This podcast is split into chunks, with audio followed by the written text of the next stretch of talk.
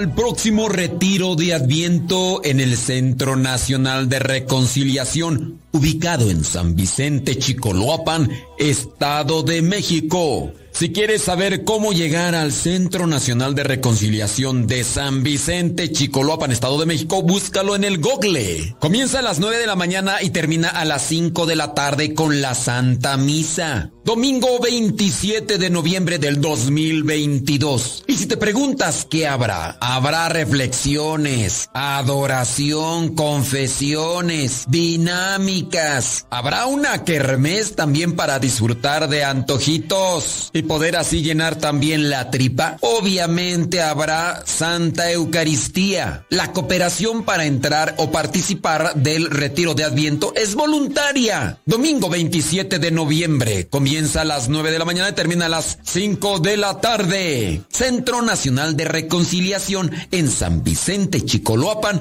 Estado de México.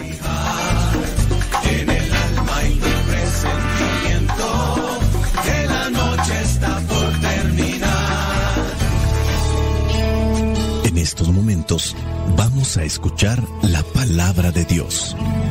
Dispón tu corazón para que el mensaje llegue hasta lo más profundo de tu ser.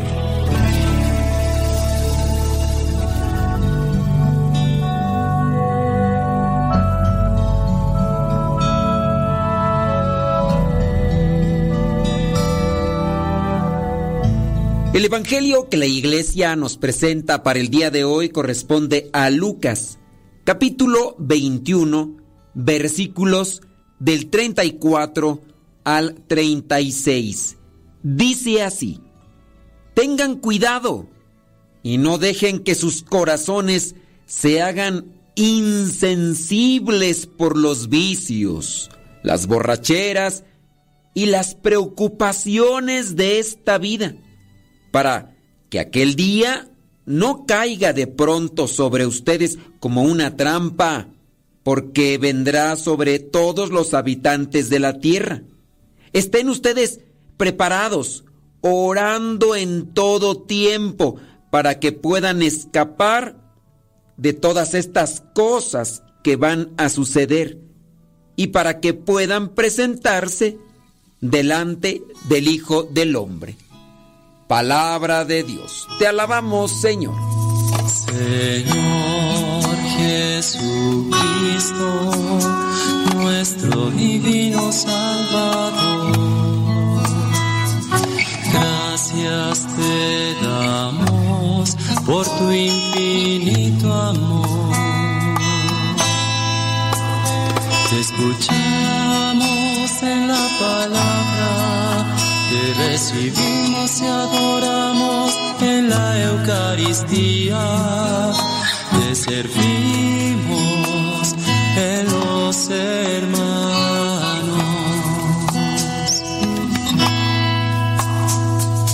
Que seamos misioneros como lo quieres tú. Enseñando hombres fuego de tu amor. Regularmente vienen a mí algunas personas que piden un consejo, piden una orientación para salir de un conflicto personal, emocional, psicológico, también psíquico, ya sea porque tienen un conflicto con su pareja dentro de la relación del matrimonio o porque también tienen un conflicto con la familia, con los papás, con los hermanos o con los compañeros también de comunidad parroquial o de trabajo. Algunas personas sí aceptan sus errores, reconocen sus errores. Otras personas no aceptan ni reconocen sus errores. Detrás de los conflictos se pueden presentar estos males que corresponden a vicios. Llámese alcohol, llámese droga, llámese ludopatía, creo que así se le dice a cuando la persona tiende a estar jugando constantemente los juegos de azar, las apuestas. Hay personas que tienen adicción a los videojuegos. Regularmente he encontrado varones, no tanto mujeres, pero sí varones. Llámese también la adicción a lo que vendría a ser las imágenes o videos sucios. Ahora imagínate que todo esto sea un conjunto, un conglomerado de vicios y de cosas dentro de una sola persona. Obviamente el caos será todavía mayor. Si la persona en su caso tiene una adicción al alcohol, tiene una adicción a las drogas, tiene una adicción a los videojuegos, tiene una adicción a las imágenes sucias y agrégale que sea floja o flojo y por lo tanto despreocupado, desinteresado, irresponsable, inmaduro, berrinchudo, caprichoso, ¿no? Y agrégale otro u otra cuestión más, que sea en su caso soberbio. Pues estamos hablando de personas que son más peligrosas que una bomba atómica. Eso si me estoy refiriendo en el caso a los varones, porque también podríamos agregarle del lado femenino. Imagínate una persona envidiosa hablando de una mujer o de un hombre. Agrégale que sea neurótica, geniuda.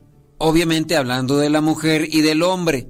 Orgullosa, egoísta, altanera, prepotente, arrogante, creída, presuntuosa, cínica, sinvergüenza, mal hablada y burlona. No, hombre, pues ¿para qué quieres infierno ya con esa persona a un lado, te las debes de mirar muy difíciles. Y si vives aguantando o conviviendo o haciendo todo lo posible para estar a un lado de esa persona, muy posiblemente tu purificación la vas a tener ya desde esta vida, a menos de que seas tú ese tipo de persona que estoy señalando. No, y me faltaron algunas cosas más. Agrégale que sea celosa la persona. Feminista con F mayúscula o machista con M mayúscula. Posesivo, posesiva. Controlador, controladora. Enojón, enojona y otras cosas más, porque si no, la lista sería interminable. Bueno, solamente analizando que podemos ser así. Nosotros somos el conflicto dentro de una situación. No es tenemos un conflicto. Yo soy el conflicto y mientras no lo reconozca, los problemas nunca van a terminar o van a cesar o van a disminuir, porque queremos echarle la culpa al otro, queremos descargar las responsabilidades en el otro, porque al otro lo queremos manipular o controlar más a nuestro modo. ¿Y por qué te estamos hablando de estas cosas? Vamos a ver el Evangelio y vamos a comenzar no de arriba hacia abajo, sino de abajo hacia arriba. Son solamente tres versículos. Dice en la parte última del versículo 36, para que puedan escapar de todas estas cosas que van a suceder y para que puedan presentarse delante del Hijo del Hombre. Para presentarnos delante del Hijo del Hombre, es decir, delante de Jesucristo, tenemos que erradicar, disminuir o quitar todo esto que ya hemos mencionado como defectos que podemos tener en todos los aspectos, ya sea por los vicios, ya sea por nuestras actitudes, que nos hacen vivir de manera infeliz y que por ende también hacemos que las personas vivan dentro de un infierno. Ninguna alma, ninguna persona con las actitudes ya descritas se presentará delante del Cordero como si nada hubiera pasado. Tenemos primero que reconocerlo. Segundo, tenemos que arrepentirnos de eso. Y tercero, tenemos que pedir perdón a quienes hayamos ofendido por ese tipo de posturas o de formas de vida que hemos dejado arraigar en nosotros y que incluso las hemos potenciado a tal punto que se las hemos contaminado a otras personas. Llámese la esposa, llámese los hermanos, llámese los hijos, llámese los vecinos, llámese los compañeros de comunidad parroquial o los compañeros de trabajo, porque en todos lados se cuecen habas. Hay que estar limpios en el corazón, en la mente, hay que buscar tener siempre una vida de rectitud y si es que nos equivocamos, si es que nos dejamos llevar por nuestras debilidades, pues hay que pedir perdón y hay que esforzarse con humildad para enmendar las cosas malas que hemos hecho. Ahora, ¿cuál podría ser la raíz de todos estos males que quizá a lo mejor estamos cargando en mayor o menor grado? Hoy el Evangelio nos presenta cuál vendría a ser la raíz de estas cosas o de cuáles cosas deberíamos tener nosotros cuidado para no caer y no deformar nuestra alma. Veamos en el versículo 34 con el que inicia el Evangelio el día de hoy. Tengan cuidado y no dejen que sus corazones se hagan insensibles. A partir de la insensibilidad en nuestro corazón comienzan las dificultades con los demás. A menudo estamos por ahí relacionándonos con una persona que es insensible, fría, antipática, incluso como falta de emociones. Hay algunos estudios neurológicos, psicológicos que señalan que las personas que le temen al sufrimiento sin darse cuenta desarrollan estrategias o mecanismos o vías para insensibilizarse esto ocurre, por ejemplo, en el caso de las adicciones. El consumo de drogas psicoactivas levantan una barrera de insensibilidad frente al sufrimiento de los demás. Viene a ser como una burbuja que actúa de forma aislante. También vendría a ser aquello de construir o nutrir, cultivar un carácter excesivamente rígido. Es también una estrategia de insensibilización. De hecho, es una manera de tomar un control severo sobre las emociones. De hecho, en este versículo 34 del Evangelio dice, no dejen que sus corazones se hagan insensibles por los vicios. Vicios de todo tipo.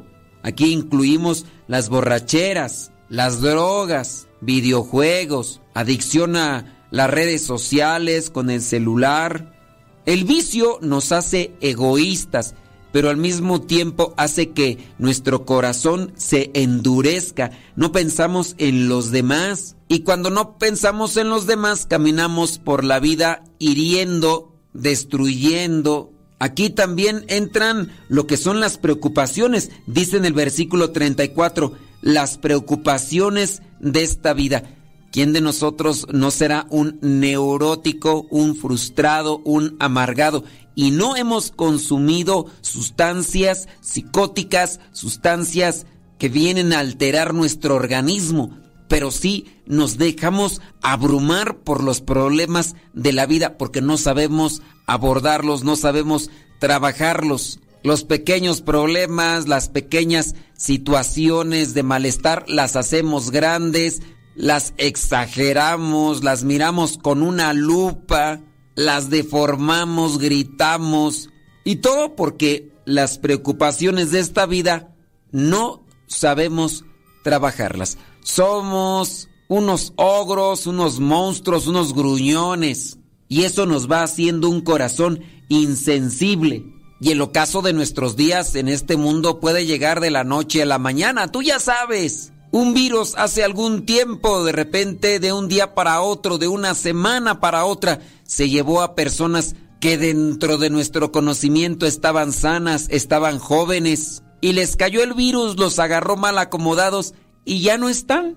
Que aquel día no caiga de pronto sobre ustedes como una trampa, dice el versículo 34 y 35. Hay que estar vigilantes sobre nuestra manera de convivir, de vivir Dice el versículo 36 y al que le debemos de poner mucha atención para llevarlo a la práctica. Estén ustedes preparados, orando en todo tiempo. La oración no es una fórmula mágica para alcanzar de Dios bienes materiales o alcanzar cierto tipo de frutos espirituales sin que yo me esfuerce, sin que yo ponga aquella voluntad de mi parte alejándome de las cosas malas. Sí, de Dios viene la gracia, pero Dios me pide a mí que me esfuerce, que me aplique, que lleve una vida de pureza y rectitud para que lo que Él deposita en mi vida, en mi alma, en mi corazón, realmente dé fruto de vida eterna. Es que quiero que Dios cambie mi matrimonio,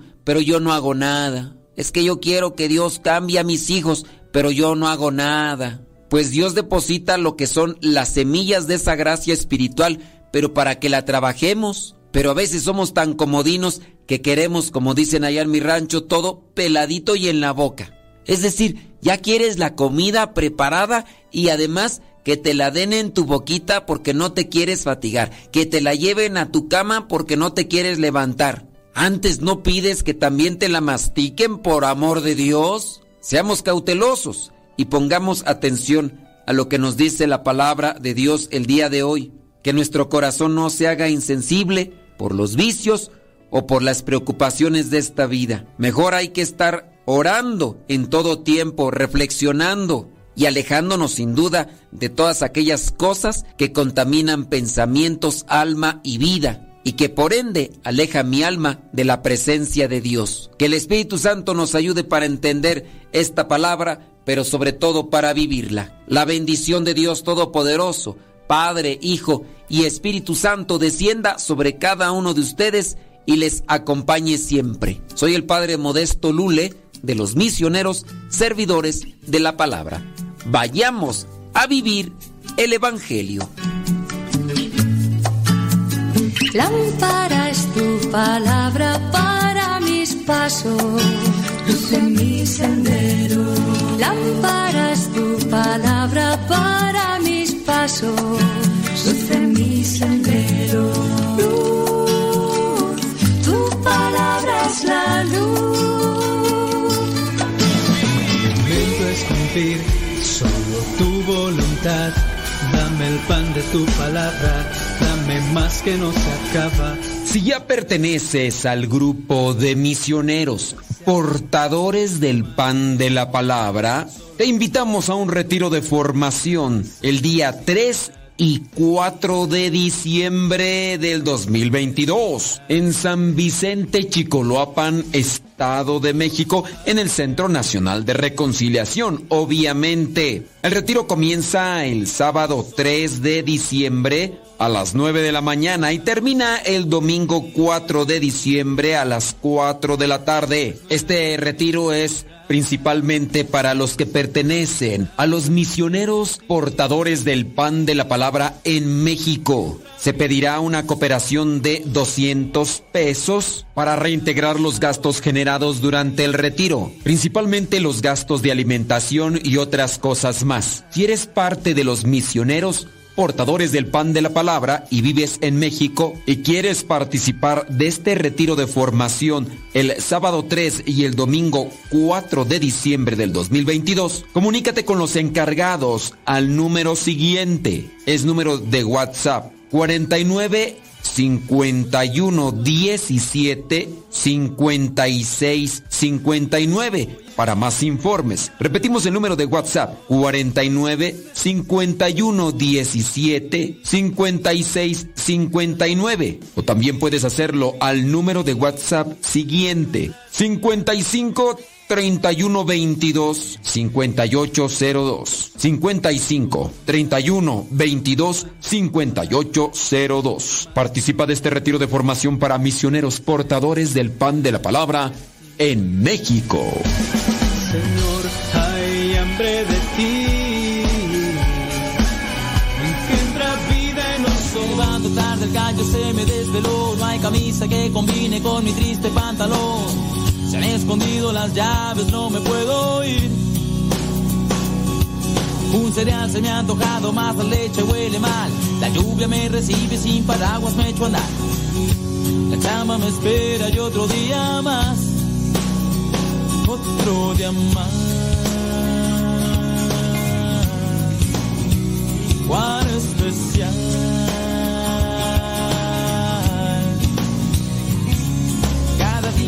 Detalles, cosas suelen suceder, las que dan sabor al caldo y las que salen súper bien. Una simple tos no me hará llorar. El dólar lo subieron y el peso va en bajada, ya mi equipo de fútbol hoy le fue de la patada.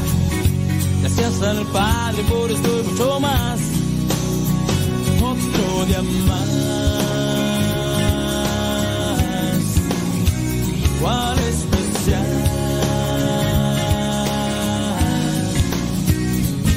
Al Padre gracias por lo que falta y lo que tengo. Por cada uno de mis fracasos y mis sueños. Porque a pesar de que soy gigante, aún sigo pequeño.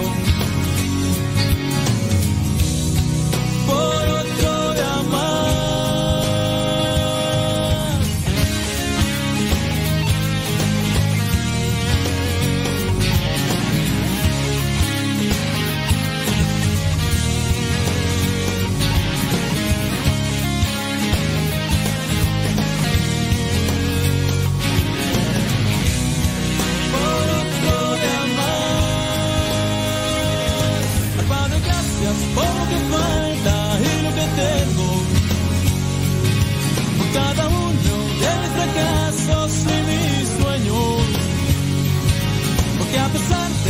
de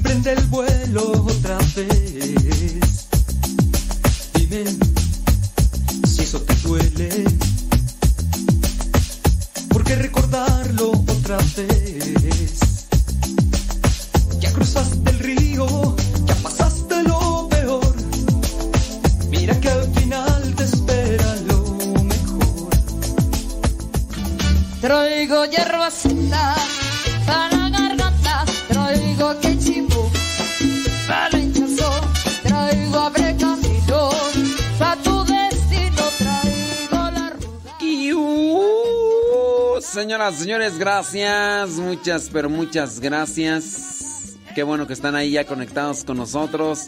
El día de hoy les mandamos un saludo donde quiera que se encuentren. Y como quiera que se encuentren, ya saben las vías de comunicación que tenemos a través del Telegram. Telegram, Telegram, Telegram, Telegram. Efectivamente. Vamos a ver quién se comunica ahí a través del Telegram. Arroba. Ponen el arroba cabina radio sepa. Arroba cabina radio sepa. 26 de noviembre del 2022. 26 de noviembre del 2022. Y ¿Y qué onda? Y pues este es la una. No, ¿cuál es una? Son las 12 con 54. A la una comenzamos ahí en Radio María. Pero no, pero no, pero no. Pero fíjate que todavía no, todavía es la una. Eh, sí, hombre, qué bueno. Ujú. Déjame mandar un mensajito por acá Radio María para. Para ponernos en sintonía. Una rolita así sabrosita, hombre.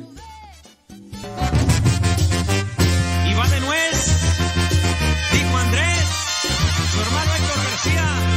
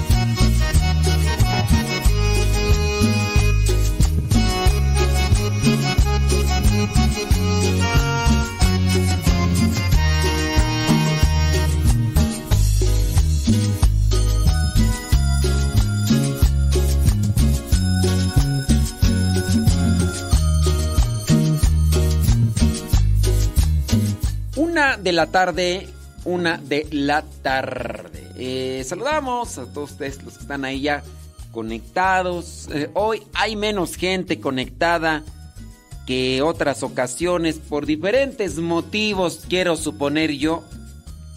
Quizá a mejor porque están allá en Gringolandia, agarraron puente largo de acción de gracias, jueves, viernes, sábado, domingo, lunes y de aquí para el Real.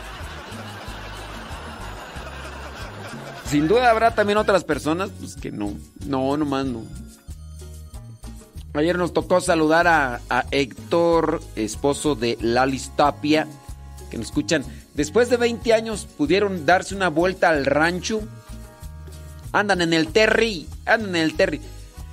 Héctor es de acá de la Ciudad de México y pues ahí estábamos platicando ahí que anda por acá ya todo cambiado después de 20 años, ya con, con hijos grandes. Ahí en el diario misionero de ayer aparecen ahí su hijo Héctor y su muchacha que se llama, que se llaman, ya se me olvidó, es que... Esta memoria de Teflón Bali que traigo.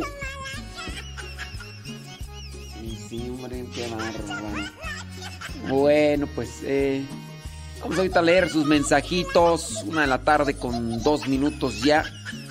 Gracias, dice por acá. Bli, bli, bli, blu, blu, blu, bla, bla, bla. Ándele, pues. Déjenme leer. ¿Tienen preguntitas? Láncenlas. Vamos a tratar de estar ahí respondiendo. A los que les toca trabajar allá con la bailarina, allá en Chicago, Illinois, pues ni modo. Pero es con la bailarina, la de construcción, porque la otra bailarina está en Tlaxcala y... pues, Tú que quisieras bailar con esa bailarina, pero... Nomás no, Octavio. Octavio. Saludos, dice a los hermanos Marcelo Chávez y Fercho, su hijo, que nos escuchan allá en Chicago, Illinois, junto con Octavio Robles, el bailarín. ¡Súbale la radio! Ya, ya, ya nos pasaron. Ya nos pasaron el chisme que Octavio anda juntando para la boda. Por eso es que anda trabajando y aunque sea días festivos allá en Gringolandia, pues él anda trabajando hasta en doble turno porque pues así es esto, hombre, las enchiladas y los chilaquiles. Se quiere casar, dicen. Sí, sí, sí, sí. Dice por acá, saludos, dice a José Pilero, dice Vane Ramírez, saludos. Dice que se dieron un pequeño bread del Thanksgiving y que nos van escuchando. Qué bueno. ¡Suele la radio! Pérez Laris dice que está escuchando con audífonos porque si pone la bocina le pegan agruras. Lo malo es ser toxic. Toxic. Toxic. Ándele pues. Mari Gamboa ahí en Laptop, California.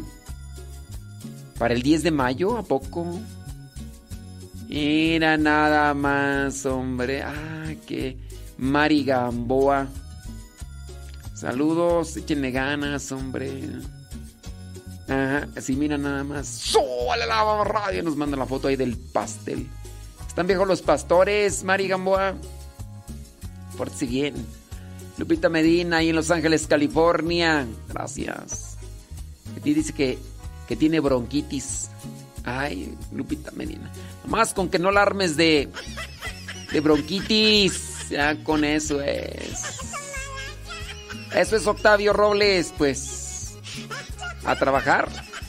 Y de aquí para el Real, si se casa, ya sabe lo que le espera.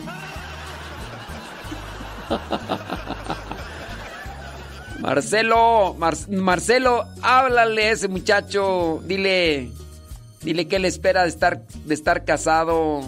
Saludos a Camila y a Mateo y a Lía. Ándele, gracias. Cheli Jiménez desde Ohio. Dice que está haciendo unos tamalitos para. Pues para el rato. Bueno, pues qué bueno. Juanita Lázaro dice trabajando y escuchando. ¡Súbale a la radio, hombre! Ándele pues. Bueno, pues ahí estoy recibiendo sus mensajitos. Thank you very much. Gracias. Tienen preguntitas de una vez, láncenlas. Eso es Toño, Pepito y Flor. Déjame ver por dónde acá. En Radio María, me, avisas cuando ya vayamos a enterar porque pues pusimos ya una capsulita y me imagino que ya la han ver puesto por allá, pero ahorita checando aquí, vamos a ver. Bli. Dice Carmen Aviña, qué pasiones. Qué bueno, Carmen Aviña, con mucho cuidado, ¿eh? No, no, no le pise tan, tanto al acelerador, Carmen Aviña. Dice que va manejando ahí en el freeway Carmen Aviña, que le faltan como tres horas para llegar a Los Ángeles. Carmen Aviña.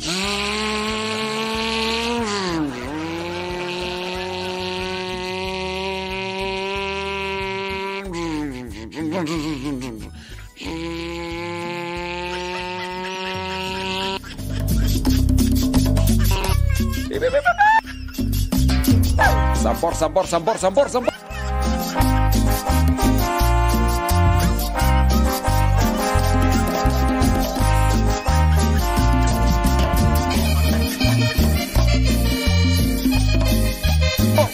Saludos a los que están comiendo recalentado de pavo por hacer tanto.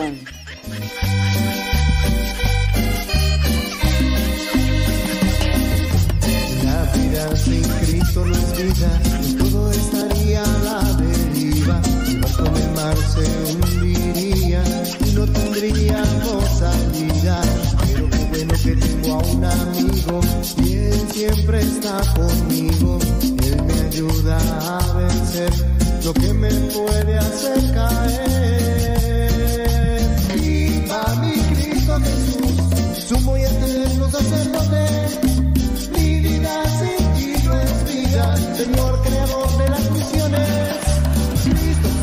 Señor Marcelo, tenga mucho cuidado con este muchacho que se llama Octavio Robles porque es muy bailarín.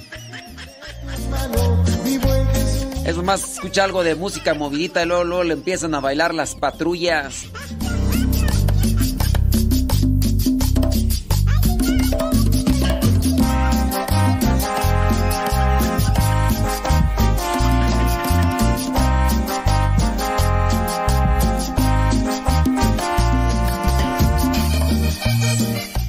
Dígale a su hijo que no le siga los malos pasos a Octavio, porque ah, ese Octavio.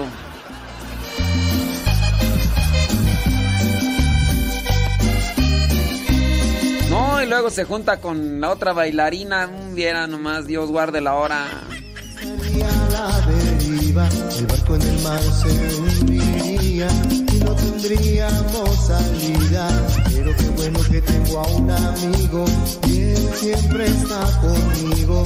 Él me ayuda a vencer lo que me puede hacer caer.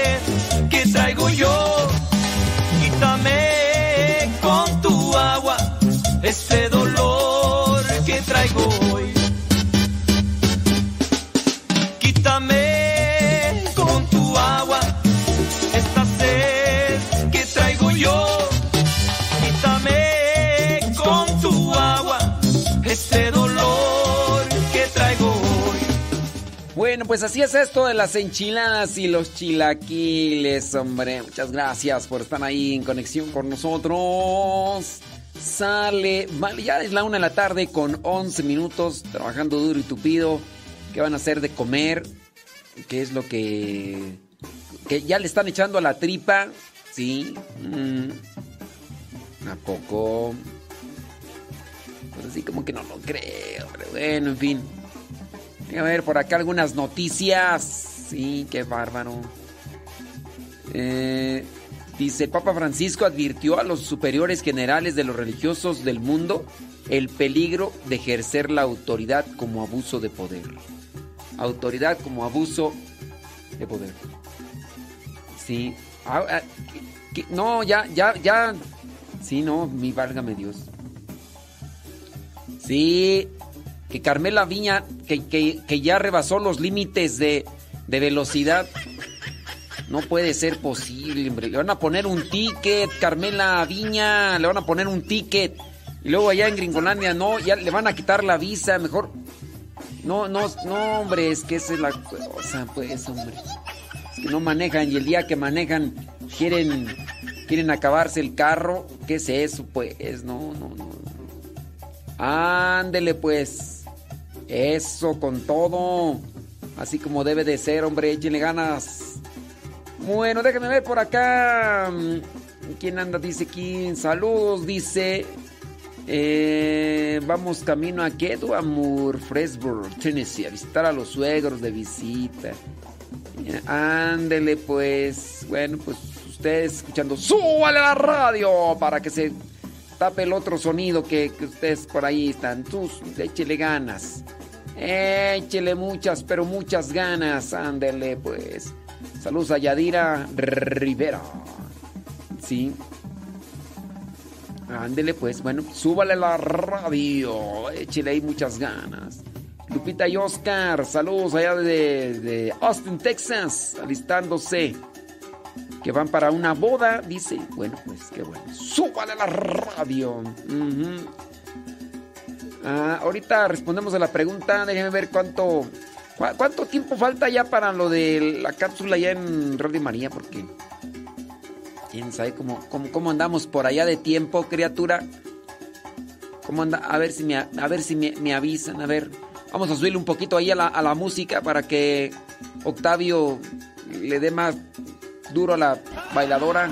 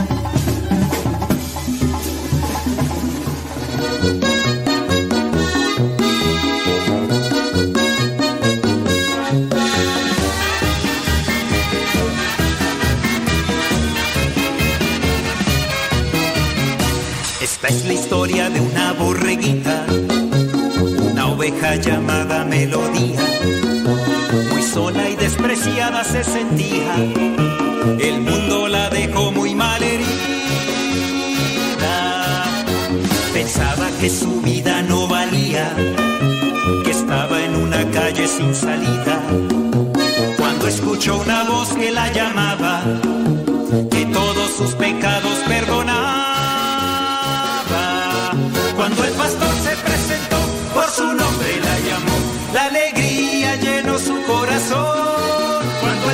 se presentó y ella su voz reconoció,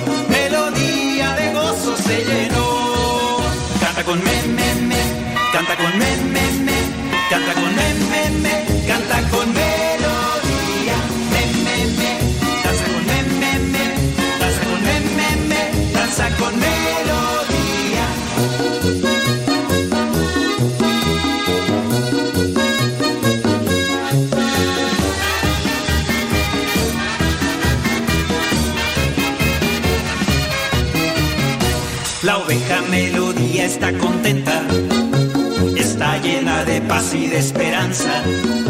Bien sabe que el pastor nunca la deja, hoy vive por su amor y por su gracia. La oveja melodía canta y danza, y a todos nos contagia su alegría. En Cristo ha puesto toda su confianza, Jesús el buen pastor será su guía. Cuando el pastor se presentó, por su nombre la llamó, la alegría llenó su corazón. Cuando el pastor se presentó y ella su voz reconoció, melodía de gozo se llenó. Canta con me, me, me, canta con me, me, me, canta con me, me, me, canta con melodía. Me, me, me, danza con me, me, me, danza con me, me, me, danza con melodía. Entonces melodía, desde entonces melodía, no se aleja del pastor, no se aleja del pastor, aunque la senda sea sombría, aunque la senda sea sombría, ella no siente ningún temor, ella no siente ningún temor. Desde entonces melodía, desde entonces melodía, tiene a Jesús en su corazón, tiene a Jesús en su corazón, nos comparte su alegría, nos comparte su alegría, hoy nos unimos a su voz, nos unimos a su voz, me, me, me, canta con me, me, me, canta con me, me, me, canta con melodía, me, me, me, danza con me, me, me, danza con me, me, me, danza con melodía, me, me, me, canta con me, me, me, canta con me, me, me, canta con melodía, me, me, me, danza con me, me, me, danza con me, me, me, danza con melodía,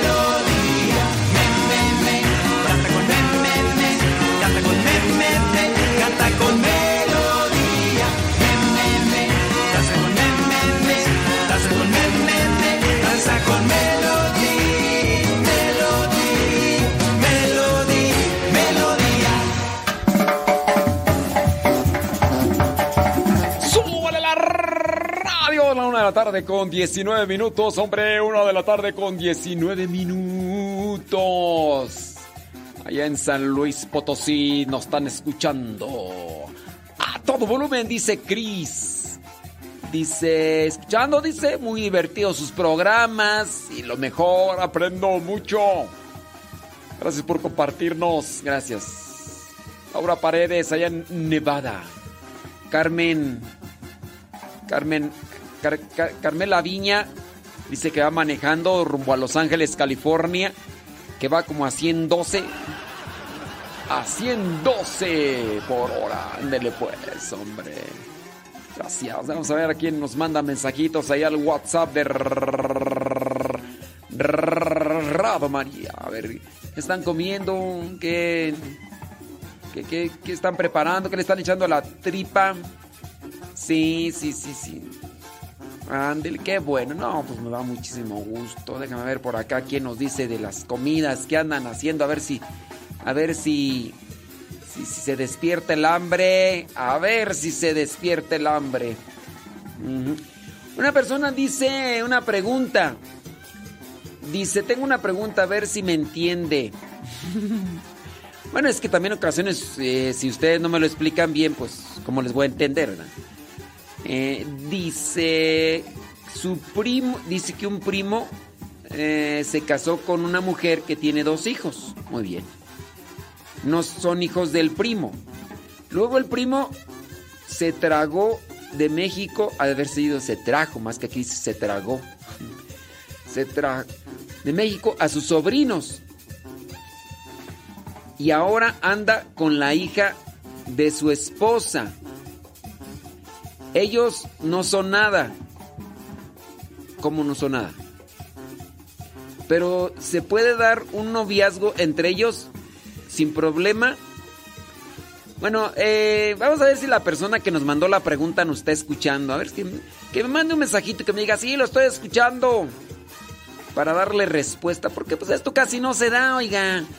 Y pues dar la respuesta aquí para la gente que pues, casi no tiene este tipo de problemas, pues estaría de más.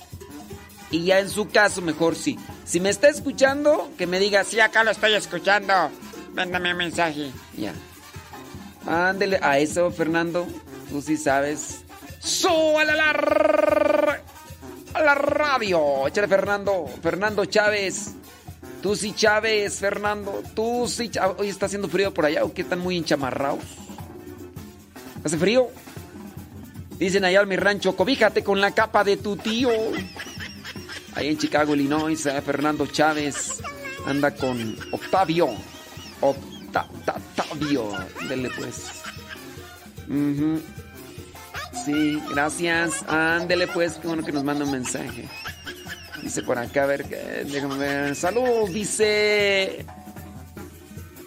Sí, claro. Dice que dice una persona por acá que está cuidando a su mamá. Qué bueno. Ándele, que para la próxima semana va a apoyar, pues sí. Que no se le vaya a olvidar, no se le vaya a olvidar, ¿eh? Saludos, Lourdes de Guadalajara. No se le vaya a olvidar, ¿eh? No se le vaya a olvidar. Un saludo, dice. Lo escucho desde Puerto Vallarta. Norma Patricia. Gracias, Norma Patricia. Seguir escuchando. Gracias por. Por ayudarnos también a promover ahí en este. Ujú. Ujú, Ándele pues. Bueno. Muy bien. Ahí estoy listo, padre. Ya sábanas. Ya sábanas para que cobijas. Déjame ver por acá quién nos manda mensajitos. Dice Yadira Rivera. Dice que ella es de San Luis Potosí. Soy de San Luis Potosí. Hay un mensaje del Papa Francisco. Vámonos rápidamente con, con sustancia. Con sustancia. El Papa Francisco invita en Adviento a mantener encendida la lámpara de la fe. Invitó a rezar durante el tiempo de Adviento para mantener encendida en nuestra vida la lámpara de la fe. Así lo escribió el Papa Francisco hoy sábado 26 de noviembre a través de su cuenta oficial de Twitter. Dijo, en este tiempo de Adviento pidamos al Señor que nos ayude a mantener encendida en nuestra vida la lámpara de la fe y a estar preparados para recibir su visita que nos llena de paz y de alegría. Para tener encendida la lámpara de la fe, pues hay que estar conectados con Dios. Porque hay gente, ¿verdad?, que, que quiere tener la lámpara encendida, pero tiene su corazón desconectado de Cristo. ¿Qué es eso? Pintamos toda la casa sin dejar caer una gota de pintura. ¿Qué es eso? Pues sí. No, y luego todavía quieren que les vaya bien en la vida. Le piden a Dios que les ayude, pero ellos no conectan su corazón con Dios.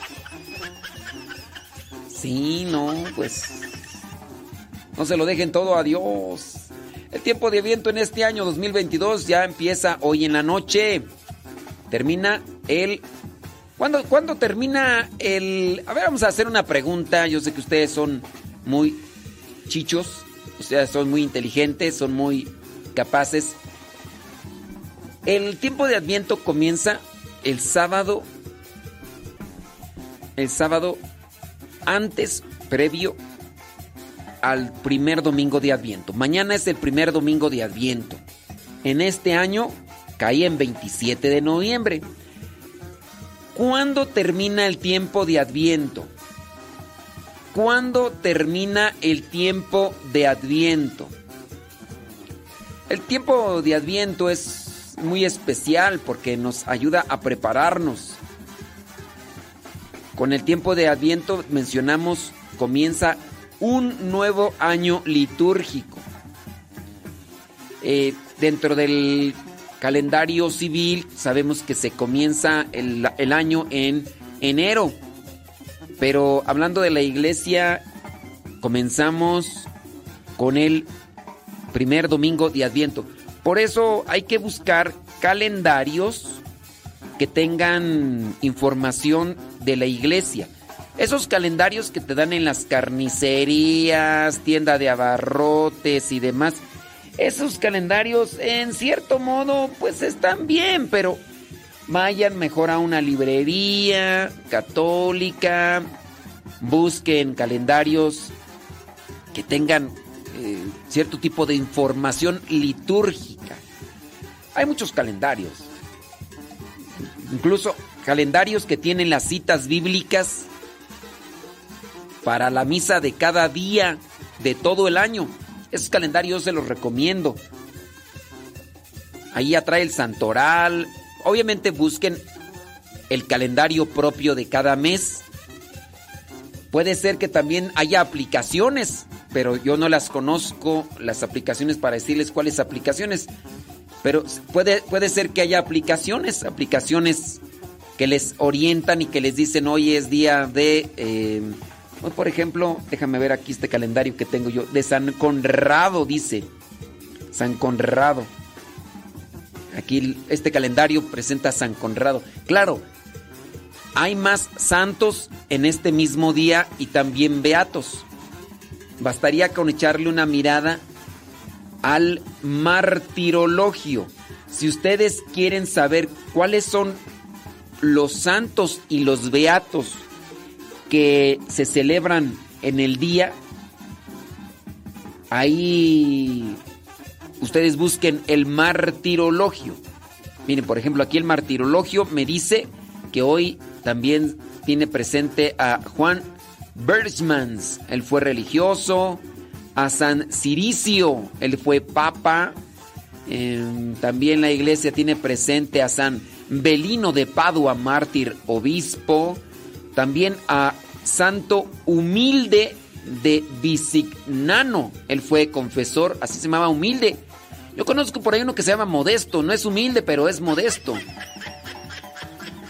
Y por último, también la iglesia hoy en el martirologio tiene presente a San Leonardo de Porto Mauricio, predicador.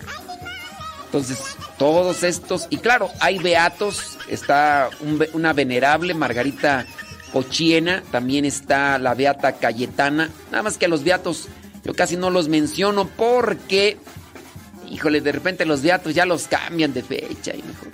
Pausa, vámonos una pausa, criaturas del Señor, y ahorita, ahorita regresamos.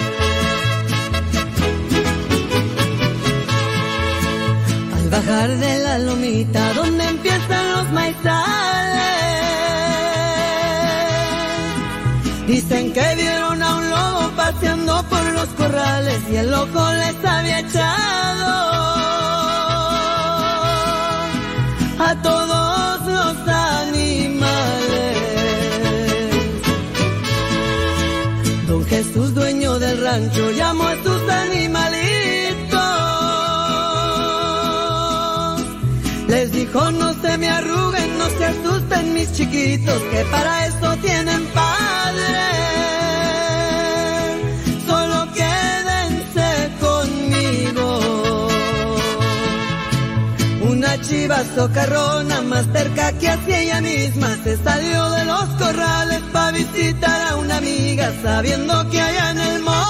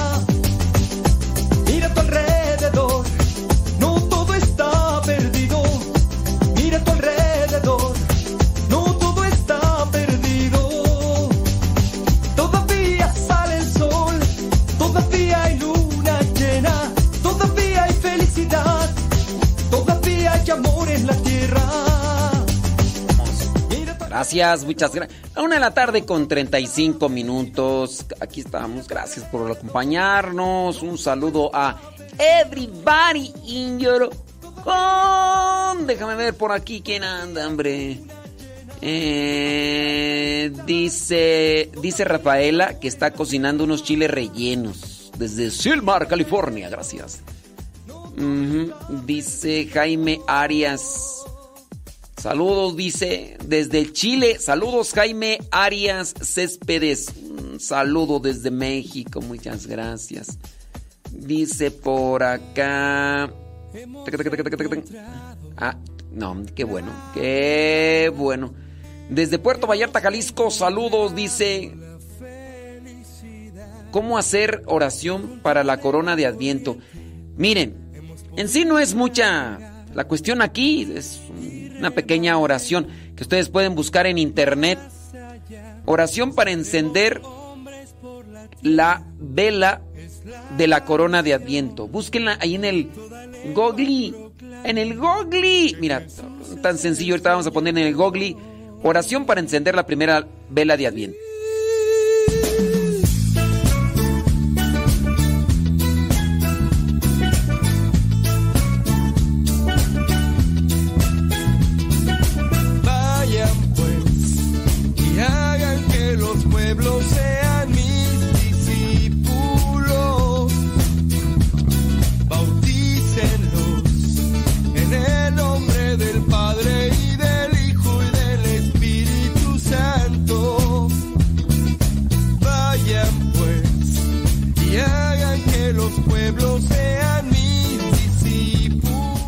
La encontramos ahí en el, en el Gogli. Y ahí aparece una hoja que se puede descargar y ya.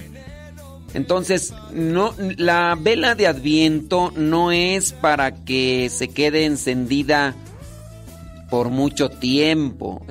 Se enciende la vela y se hace oración, se termina de hacer oración y se apaga la vela. No es así como para que ahí se quede día y noche la vela prendida. No, hombre, pues hasta. eh, corren un riesgo ahí que se vaya a encender la, la corona. Mira, ya, ya aquí apareció, dice. Guía, el que dirige la oración, pone eh, en el nombre del Padre, del Hijo y del Espíritu Santo. Amén. Después, Cristo Jesús. Primera oración. Para encender la primera vela, ¿eh? Acuérdense. Y ya después dice, durante estas cuatro semanas de Adviento, reflexionamos sobre cómo podemos preparar nuestro corazón para seguirte mejor, Señor Jesús. Oramos para que tu luz nos guíe, especialmente en los momentos de oscuridad. Oramos también por todos aquellos alrededor del mundo que luchan en sus propios recorridos, donde quiera que se encuentren. Cada semana al, re- al encender otra vela en la corona y acercarnos a la celebración de la Navidad, permítenos recordar que eres la luz del mundo, que tú guías a todas las personas en sus viajes y que llevas a todas las personas de la oscuridad a la luz. Responden todos, Cristo, deja que tu luz guíe a todos los que viajan. Se enciende la vela, después se hace una lectura del Evangelio de San Lucas. Y así este, se hace la lectura y al final palabra de Dios. Ya. Después se puede hacer lo que vendría a ser un- una oración, un Padre Nuestro. Y ya después, mira, hay una reflexión aquí del, de la lectura y ya se, se reza un Padre Nuestro y listo. Y se apaga. Y no quiere decir que tienen que ser oraciones distintas. Puede ser la misma oración cambiando. Pero búsquenle por ahí en el Google, es algo práctico, sencillo. Prima, prima, que transita por tus venas. Saludos. Dice aquí escuchándolo en el taller mecánico Alberto Ortega. Súbale a la radio para que los que estén escuchando sepan con qué están sintonizados ustedes, hombre. Gracias, Alberto Ortega, gracias. Ándeles, pues déjame ver si hay más preguntas por acá que, que podamos responder. Saludos, dice. Ándele, pues. Tiene preguntitas que puedan servir de ayuda, de orientación a ustedes. Ahí viene Rafa Salomón con su segmento. Con el segmento eh, Músicos para Dios. Órale, Rafa. Rafa, estamos en tiempo de adviento. Sobres. Sobre el muerto las coronas. Rafa Salomón con el segmento Músicos para Dios. hasta el fin de estos días.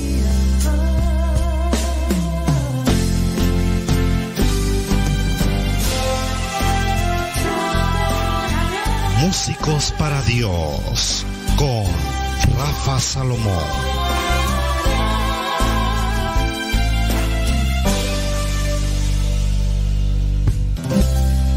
Saludos, es un verdadero gusto estar con todos ustedes nuevamente en este espacio dedicado a los músicos, músicos para Dios. Y aquí algunas sugerencias musicales para el tiempo que se avecina, Adviento.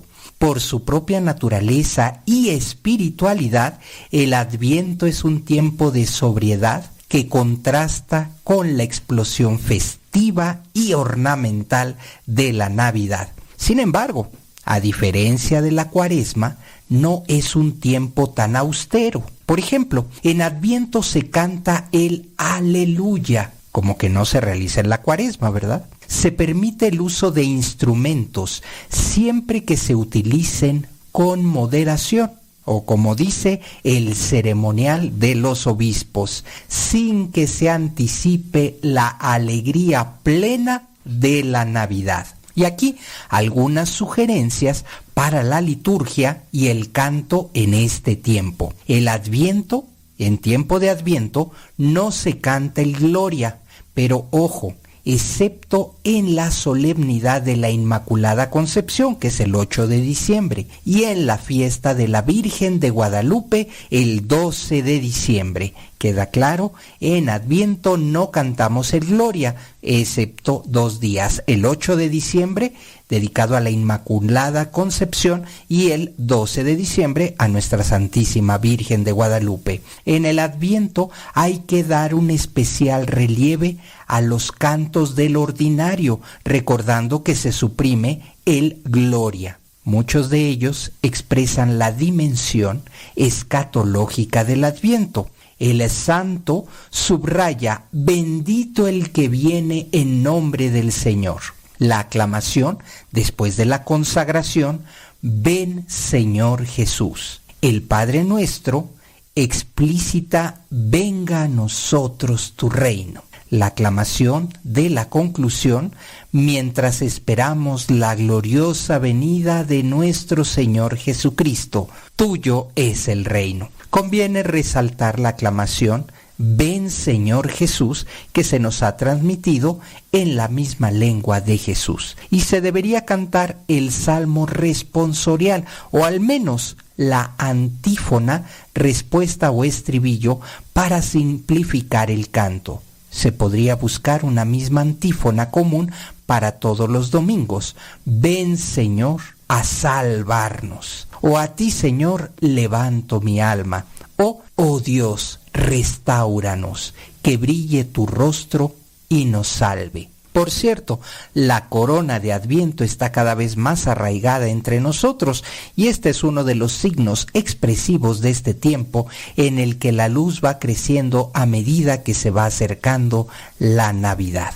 El canto de la corona está pensado para que se vayan sucediendo las estrofas en los distintos domingos mientras se encienden los nuevos cirios. Se puede seleccionar un canto que tenga cuatro estrofas, de modo que cada semana se vayan añadiendo uno al canto, acompañando el encendido progresivo de las velas.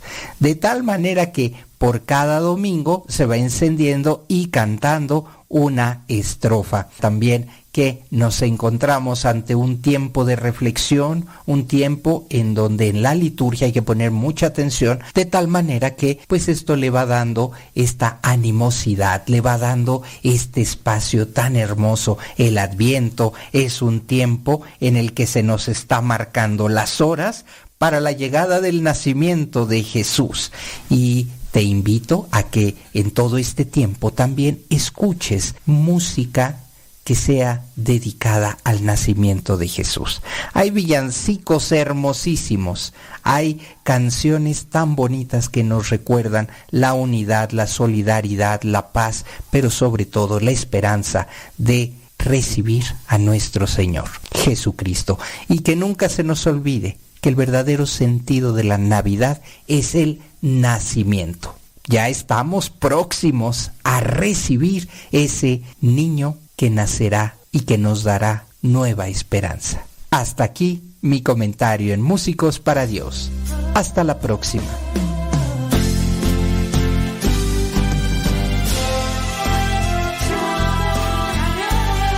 Decídete ya. Músicos para Dios.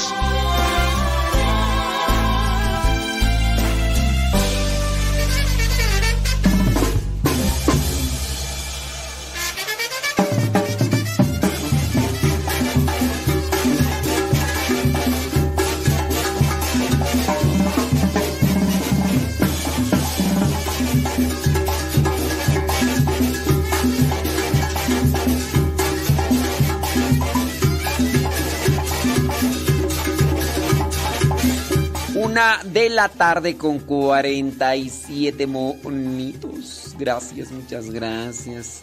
Preguntas, lancen sus preguntas. Vamos a decir cincelazos. Bueno, cincelazos. Hay poca gente. Bueno, a comparación de otros.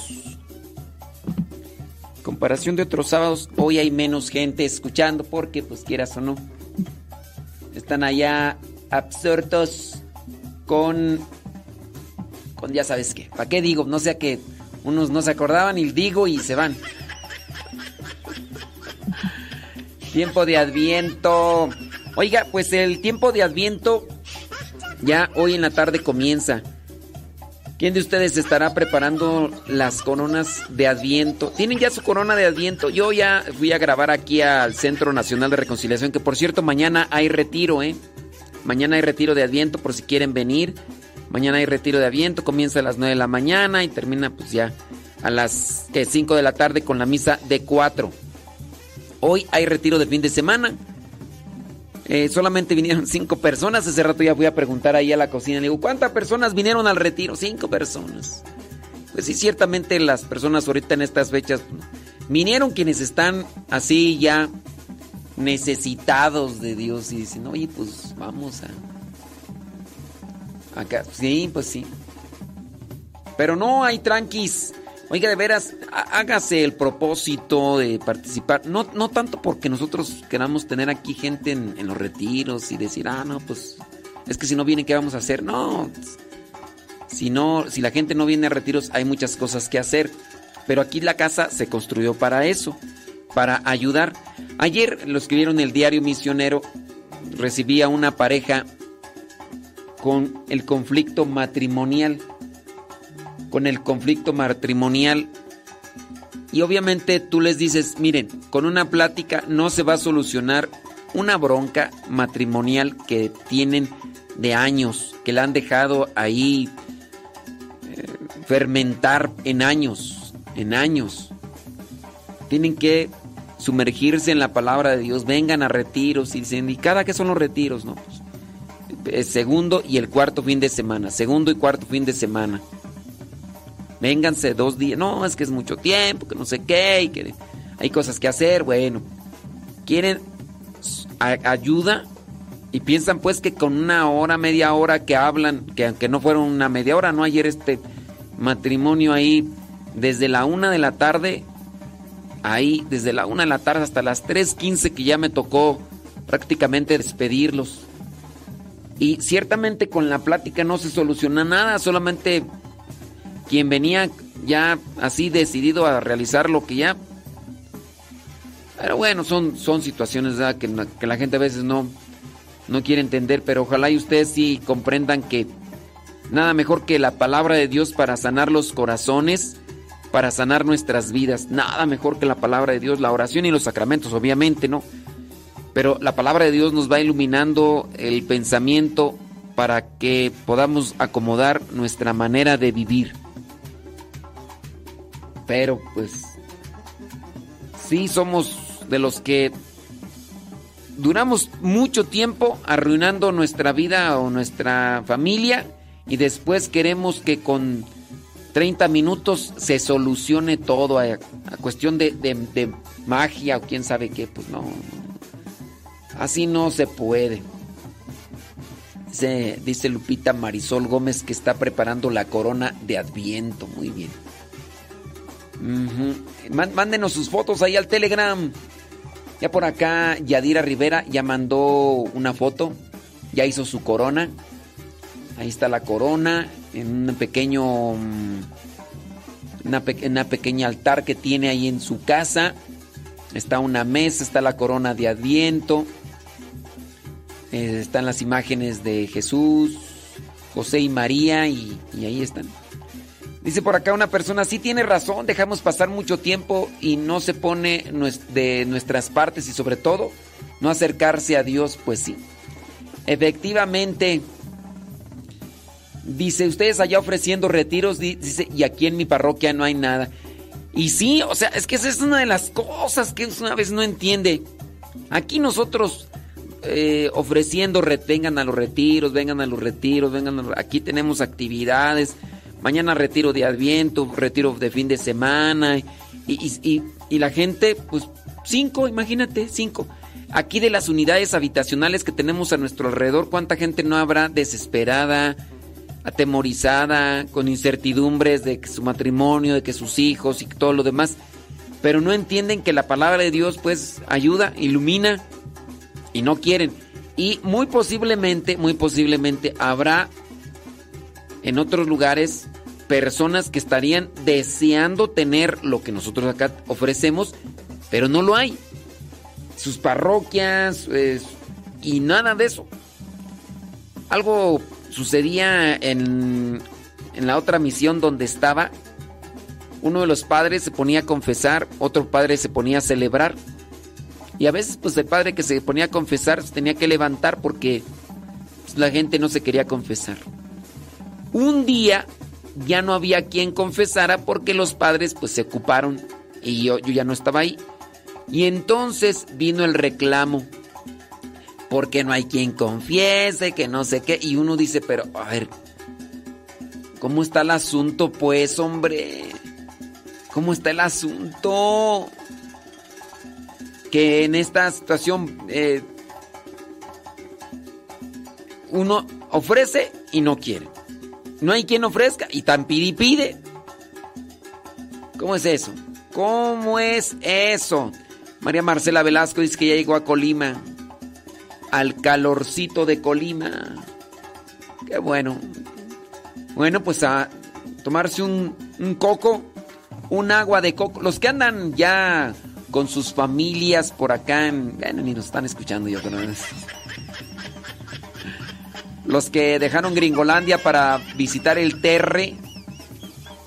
Mándenos sus fotos de las coronas de Adviento si es que ya las tienen preparadas para encenderlas el día de mañana. Ahí al Telegram, ya saben, arroba cabina radio sepa.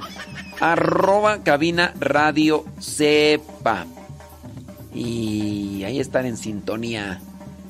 ¿Qué, Fernando, Chávez ya, ya terminó la chamba o qué? ¿Ya se acabó el trabajo o qué? Mm, mira nada más. Aguas con el Octavio, eh. Aguas con el Octavio. ¡Octavio! Con el Iván. No, el Iván ni nos escucha. Iban a escucharnos, pero. No, no, no. Muchachos. Claro, como debe ser. Eso, me, ese merenguis tenguis. Sale, vale. Uh-huh. Súbale a la radio, una de la tarde con 55 minutos. ¿Qué van a comer?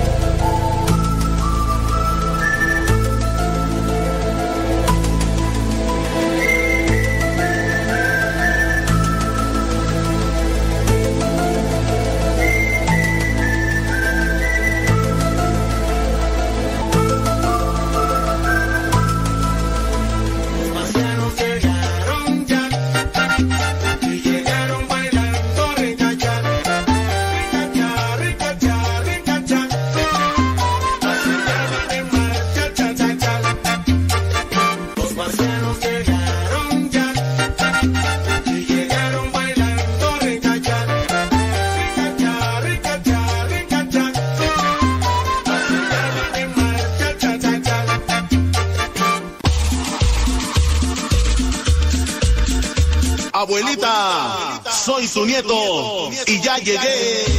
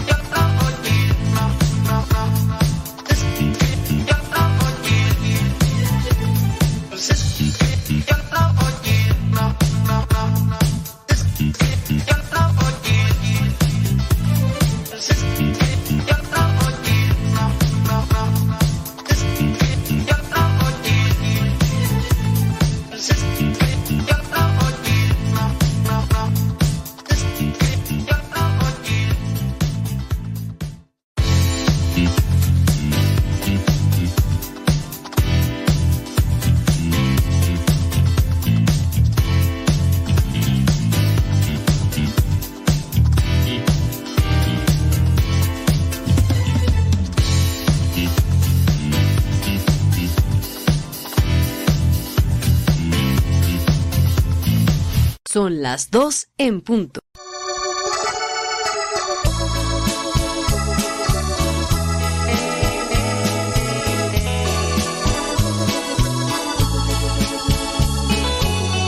Muchas gracias, mi Señor, por haber mirado en mí a esa oveja descarriada que faltaba en tu redil.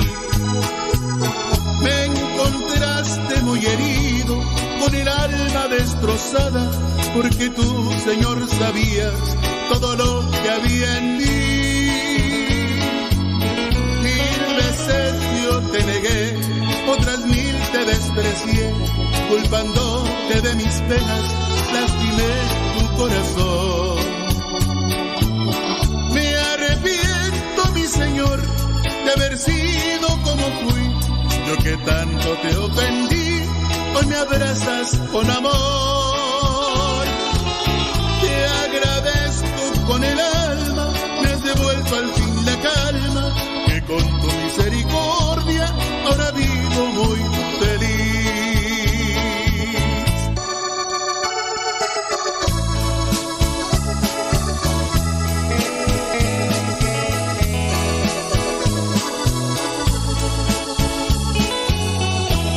Muchas gracias, mi Señor, por haber mirado en mí a esa oveja descarriada que faltaba en tu redil.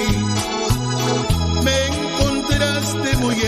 Saludos a las ovejas descarriadas. Eso, ándele. Que levante la mano el que diga que es oveja descarriada. Sí, que levante la mano. Que levante la mano. La oveja descarriada. Ya llegó Martín. Martín. Saludos a mi prima que me dejó ahí en visto. Ay, prima, prima. Prima, prima. Mi prima Goya, hombre. De mi familia. Bueno, mi mamá y mi prima Goya son los únicos que me escuchan. Porque de ahí para allá. Allá nomás, nada de nada, hombre. Saludos, dice Andy Pe- Pe- Peralta.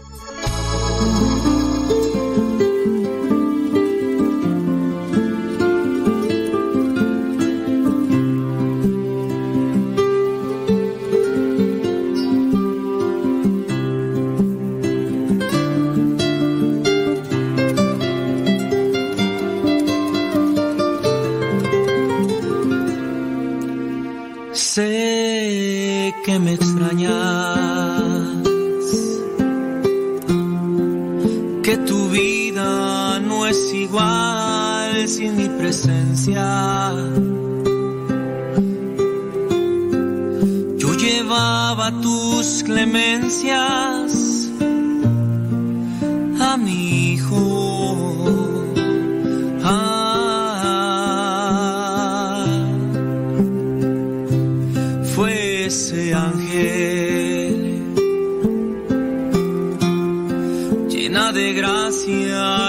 Señor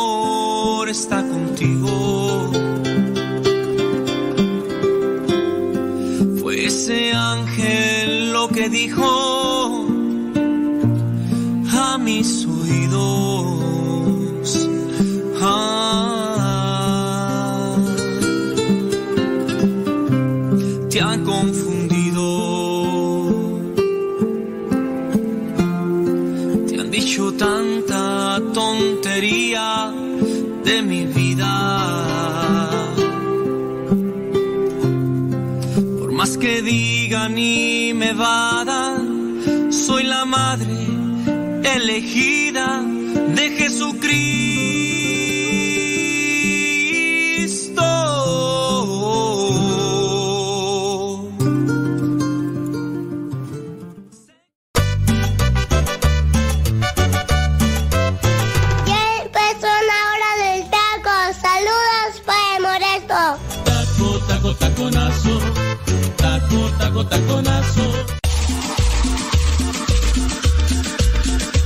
Abuelita, soy tu nieto y ya llegué.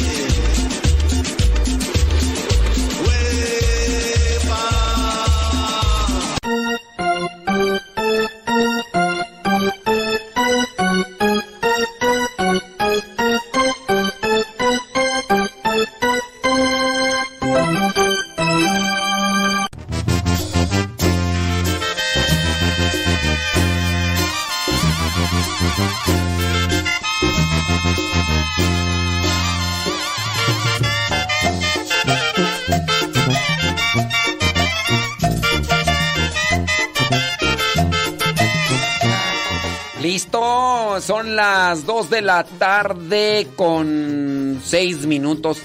Martín.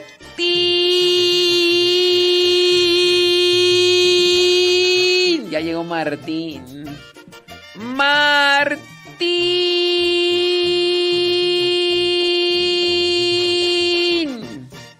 Martín, Martincillo, Martincillo. ¿Dónde estás? ¿Dónde estás? Ahí está en controles. Muy bien, Martín. Ma- Martín, Martín Gutiérrez. ¿Cómo andamos? ¿Qué preparó la Bebis? ¿Qué preparó la Bebis para el lonche del día de hoy, Martín? Martín. Hoy, Gabriel no nos está escuchando. El sábado pasado porque lo dejaron solo. Pero hoy, mm, hasta crees que nos van a estar escuchando. Hay muchos que no están escuchando, ya sabes por qué. Yo, la verdad, no. eh, yo, yo, yo- Pues, ¿qué te digo yo, Martín? ¡Martín! Yo, tranquis, tranquis. Pues, sí, hombre. Ujú. Oiga, mándenos sus fotitos. Mándenos sus fotitos de cómo les está quedando la corona de Adviento. Salud, dice desde la Ciudad de México. Eh, ese rato hicimos una pregunta al inicio, que cuándo termina, cuándo termina la, el, el tiempo de Adviento. Lourdes Reyes, Lulú Reyes dice que ella dice Lo- Lourdes Reyes que el tiempo de Adviento termina con la Epifanía del Señor. Lourdes Reyes de la Ciudad de México, ahorita les paso la dirección para que ustedes sepan dónde vive dice que el tiempo de Adviento termina con la Epifanía del Señor. Dice Martín que le prepararon un lonche de jamón, arroz molido, cajeta de membrillo. Sobres, que es que se arme Martín. Martín. ¿Cómo ve? Lourdes Reyes dice ella que pues que termina con la Epifanía del Señor. Bueno, pues Juliana Trinidad dice que el tiempo de Adviento termina con el de Jesús. ¿De dónde, eres, eh, Juliana Trinidad, por favor? Si nos dices eh, también la dirección. eh. Saludos a Pérez Laris y a la Chabela. Ándele pues. Pues primeramente Dios, Pérez Laris, échele ganas. Sí, ándele. Yadira Rivera por allá está buscando la respuesta. Dice de cuándo termina el adviento. ¿Cuándo termina el adviento? Esa es la pregunta. Eh, Griselda Plasencia nos manda una foto de ahí de, de lo que vendría a ser la corona de adviento en la esquina de su casa. Pequeño altarcito, un cirio, eh, una imagen de José y María con un burrito un- y una vela ahí, eh, un bote, quién sabe qué. Pero ahí está ya su corona de adviento, muy bonita la corona de adviento, con tres velas moradas y una blanca. Debería de ser rosa, ¿verdad? Pero es blanca, bueno, pero como quiera. Eh, déjame ver quién más nos manda una foto ahí de su corona de adviento. Eh, Narda Castillo también nos manda una foto ya de, de su corona de adviento. Tiene con tres veladoras. Ella sí tiene la rosa, la corona y con listón, adornos. Y también ahí tiene la imagen de José y María. Y muy bonita. Eh, gracias, eh, Narda. Muchas gracias. Con Tocho Morocho. ¿Cuándo termina el adviento? Oiga, platíquenos, cuéntenos, díganos. Eh, pues ni modo. No, pues está medio difícil, dice Marisela Pérez. Allá en New York dice que allí no hay retiros en su parroquia. Le pido un consejo, padre. ¿Qué me recomienda para ser líder de jóvenes? Pues primero ser joven. primero ser joven. Oiga, oiga. El... de- dejen a un lado eso, Diana, Diana, dejen, de- déjense un lado a eso, Diana. Oiga, este, hoy día 26 de, de noviembre, la iglesia tiene presente a un beato, Santiago Alberione. ¿Quién es Santiago Alberione? Aquí tenemos la cápsula. Cuando termine el adviento, mándenos su mensaje, díganos y también, y también mándenos una foto de la corona de adviento de su casa. Díganos qué está comiendo. Es la hora del taco. ¡Súbale a la radio!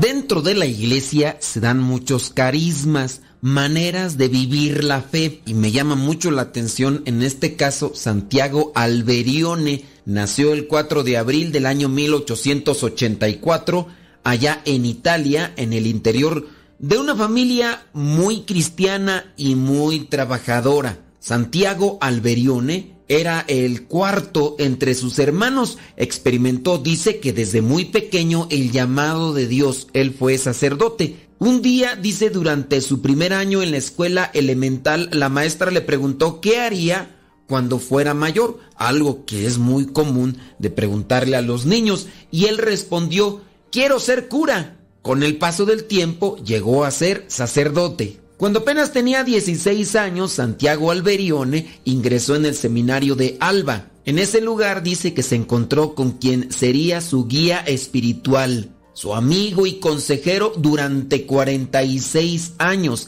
En este caso se refiere al canónigo Francisco Chiesa. En la noche del 31 de diciembre del año 1900, ese día marcó su vocación. Dice que estando en la adoración ante Jesús Eucaristía, Santiago Alberione recibió una luz muy especial que le hizo comprender los signos de los tiempos. Por eso esa noche quedó marcada en su vida y fue el 29 de junio del año 1907 cuando fue ordenado sacerdote. Desde ese momento, dice, se sintió profundamente obligado a servir a la iglesia y a los hombres del nuevo siglo. Él siendo sacerdote recibe un llamado muy especial y fue en el año 1934 cuando llegó a platicar con algunos que le escuchaban y que eran muy afines a lo que él pensaba sobre la vida y el trabajo. Es así como llamó a estos para que fueran a España y comenzaran un apostolado a través de la impresión de periódicos con temas religiosos, de información catequética, con libros, revistas. La idea era que por medio de estas cosas se pudiera llevar un mensaje a más personas. Y es por eso que me llama mucho la atención, ya que Santiago Alberione podríamos decir que utilizó los medios de comunicación que existen para poder hacer llegar el mensaje de salvación a más personas. El 26 de noviembre del año 1971, cuando tenía 87 años de edad, el padre Alberione fallece. Dice que había recibido momentos antes la visita del Papa Pablo VI. Las últimas palabras que dejó como testamento espiritual el padre Santiago Alberione fueron estas. Muero. Rezo por ustedes. Paraíso. El Papa San Juan Pablo II lo beatificó el 27 de abril del año 2003. El padre Santiago Alberione es un apóstol de la evangelización en los medios de comunicación. El mismo Vaticano, la Iglesia en general, califican al padre Santiago Alberione como un auténtico profeta y gran apóstol de las comunicaciones. El padre Santiago Alberione fundó la Sociedad de San Pablo, que a lo mejor tú conoces por los libros que a lo mejor han llegado a ti de corte religioso y también a las famosas Paulinas. Y es que en estos tiempos tan tecnológicos necesitamos la intercesión de un santo para que nos ayude a mantener una buena conexión con la doctrina, con el magisterio, con las obras de Dios. Y estos medios que se transmiten no solamente por estas editoriales que fueron creadas por el padre Santiago Alberione, y en este caso por las comunidades que él fundó, que son religiosos que están al frente de estas empresas que se dedican a la impresión de libros, de revistas y muchas otras cosas más. Claro es que en la iglesia hay otros santos que también se han dedicado a la propagación de mensajes utilizando los medios de comunicación existentes. Pero en el caso del padre Santiago Alberione, resalta por encima de los demás porque es un santo contemporáneo. Hagamos buen uso de los medios de comunicación. Tomemos como referencia al padre Santiago Alberione, que quiso que el mensaje llegara a más personas. Obviamente primero hay que hacer que ese mensaje llegue a nosotros para ser portadores de él, no solamente anunciándolo, sino también viviéndolo.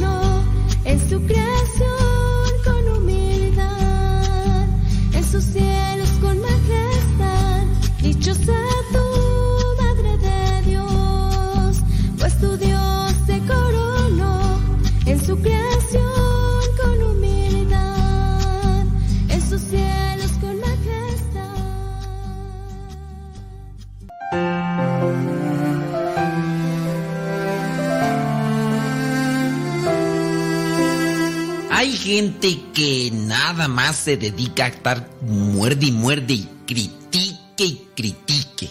Y hay algunos que nos critican a los cristianos católicos porque tenemos una corona de adviento. Y, en fin, no vamos a estar dando respuesta a toda la crítica que se pueda lanzar en contra de costumbres. Costumbres que ayudan a crecer en la fe. El caso de la corona de Adviento. Yo sí quiero hacer un poco de conciencia a los cristianos católicos que nos escuchan con respecto a la corona de Adviento, porque hay cosas que hacemos y no nos dedicamos a estudiar o a reflexionar o a profundizar. Vamos a hablar un poquito sobre la corona de Adviento. Esta corona de Adviento es una costumbre que viene a nacer allá en Europa. Y van a decir ustedes, ¿y si nació en Europa, qué tenemos que estarla trayendo hacia México o trayendo hacia nuestros lugares, eh, a Occidente? Pues son tradiciones que iluminan la fe, que ayudan a la fe. Así como hay tradiciones que alejan de la fe, hay que tener cuidado porque son tradiciones populares en ocasiones, cuestiones culturales. También hay que aprovechar enriquecernos y apegarnos a tradiciones que pueden ayudar a crecer en la fe. El caso de la corona de Adviento es una costumbre nacida en Europa y que se hace popular, pero ¿por qué tenemos la corona? ¿Por qué ponerle velas? ¿Qué es lo que debe de llevar una corona de Adviento? Hay que tener claro que la corona de Adviento no es una cuestión litúrgica, es una tradición, una costumbre que ilumina la fe. Decimos que no es una cuestión litúrgica porque no tiene establecido lo que viene a ser una estructura, una estructura de oración como tal fija. Hay algo que viene a ser una guía, pero se pueden agregar algunos otros elementos, incluso las mismas velas. Ciertamente son cuatro semanas y deben de tener las cuatro velas, pero hay personas que le ponen cinco, no porque le pongan cinco ya están cometiendo un pecado, sino que es algo que le agregan. Algunos le ponen de diferentes colores. Nosotros referimos a que se utilicen tres velas de color morado y solamente una de color rosa. Pero es una tradición, algo que ilumina la fe. Digo, siempre hay gente criticona y va a decir, yo no recurro a esas cosas para iluminar la fe, yo recurro a la palabra de Dios. Está bien, pues recurre a la palabra de Dios. Si esto a ti no te afecta y no te aleja de Dios, pues recurrir a esto y te ayuda es un elemento, así como también viene a ser el arbolito de Navidad, que también viene a ser una tradición de Europa, también viene a alegrar los hogares, a dar un significado al tiempo de Adviento y de Navidad, también la corona de Adviento. La palabra Adviento quiere decir venida, es el tiempo en el que nos preparamos para la llegada del Señor. La corona de Adviento tiene su origen allá con los germanos. ¿De dónde son los germanos? Te vas a preguntar. De Alemania, Germania, que consistía esta tradición en recolectar coronas de ramas verdes y encendían fuegos como señal de esperanza en la venida de la primavera. Ay, entonces eso no tiene que ver nada absolutamente con Cristo. Sí, porque la venida de la primavera también es un signo de esperanza. Los primeros misioneros aprovecharon esta tradición que ya se tenía como espera de la primavera para evangelizar a las personas. Hay que darle otro sentido. No, yo no voy a utilizar esas cosas que ya se utilizaban con los paganos. Si bien queremos hacer nosotros esto, habrá muchas cosas que están relacionadas con costumbres paganas. Por ejemplo, si tú te saludas de mano con otro, esta era una tradición pagana que tenía un significado y una intención. Entre las divinidades de aquellos tiempos y las creencias, eso era como pasarse energía o pasarse fuerza. Nosotros hoy muy bien sabemos que al hacer eso, el saludar por ejemplo de mano, no estamos pasando ninguna energía, ninguna fuerza. Te saludo con la mano, tú me das también la mano, las estrechamos y en este caso lo hago como con un sentido de gratitud, de amistad. No estoy en ninguna manera conectado y así otras cosas más. Bueno, los primeros misioneros aprovecharon de estas costumbres que tenían en Alemania y ya para el siglo XVI, tanto los católicos como los protestantes alemanes, ten presente que para el siglo XVI ya se había salido Martín Lutero de la Iglesia Católica, entonces él, al ser el padre de los protestantes, tanto ellos como los cristianos católicos habían adoptado este signo que era con esperanza de la venida de la primavera para darle otro sentido, el sentido cristiano. Se utilizaba este símbolo para celebrar la esperanza o la espera en el Salvador, es decir, en Jesús. Aquellas costumbres reflejaban la esperanza en la primavera, en lo que era algo bueno para ellos, pues qué mejor que estar en la espera del Salvador. Jesús es la luz que ha venido al mundo, es la esperanza, la verdadera esperanza para los hombres y que está en nosotros y que vendrá con gloria. Hablando de las velas que se ponen en la corona de Adviento, tienen un significado muy especial. Anticipan la venida de la luz en Navidad. La luz en Navidad es Jesucristo. Se utilizan cuatro velas. Cada vela se enciende durante lo que es la semana. Primera semana, la primera vela, la segunda semana y así hasta la cuarta vela, la cuarta semana. Nosotros mencionaba sobre los colores, se utilizan tres moradas y una color rosa, porque el tercer domingo de Adviento nosotros le llamamos el domingo de Gaudete y es el domingo de la alegría. Ahí se enciende la vela color rosa. Pero si no tienes vela color rosa, no pienses que entonces ya no sirvió de nada la corona de Adviento. Son signos. Si tú no tienes para comprar una corona de Adviento o hacerla porque no te alcanza para las velas, no pienses que no vas a alcanzar la salvación. Son signos, así como los signos se utilizan entre los amados. El novio, para demostrarle o para darle a conocer que ama a su amada, le regala rosas, pero no porque no le regale rosas. Va a decir la novia, este no me quiere. No, son signos que vienen a demostrar. Y cuando se puede hacer, ayudan para dar a conocer algo. Yo me acerco a Dios, utilizo este signo. Las velas entonces se encienden, pero tengamos presente, la vela se enciende para que hagamos una oración. Las ramas verdes que van en la corona, en este círculo, recuerdan que Jesús es luz eterna. En los paisajes fríos se escogen ramas de árboles que no pierden sus hojas en el invierno para simbolizar que Dios no cambia. Lo que es la forma circular nos recuerda que Dios no tiene ni principio ni fin y que es eterno. Por eso la forma circular. Ten presente estos signos de la corona de Adviento para que sean algo que ayude a incrementar tu fe en Dios. La vela, la esperanza. Las ramas, lo que es ese color verde también, que significa la esperanza. El círculo que nos da a conocer que Dios es eterno, no tiene ni principio ni fin. A Dios nadie lo ha creado y viene a nuestro encuentro. Y en lo que es el tiempo de Navidad, viene una renovación en nuestros corazones. Queremos tenerlo siempre presente ahí.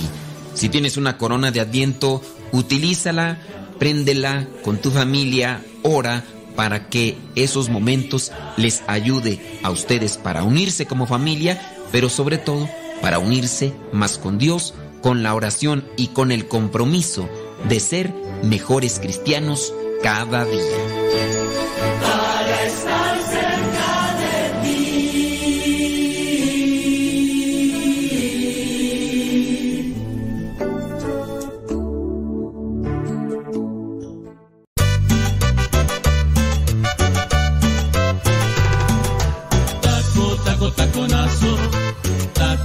Vámonos a una pausita y ahorita regresamos en un santiamén. No se vaya, ya regresamos. taconazo, taco, taco, taconazo, taco, taco, taconazo, la hora del taco ya empezó.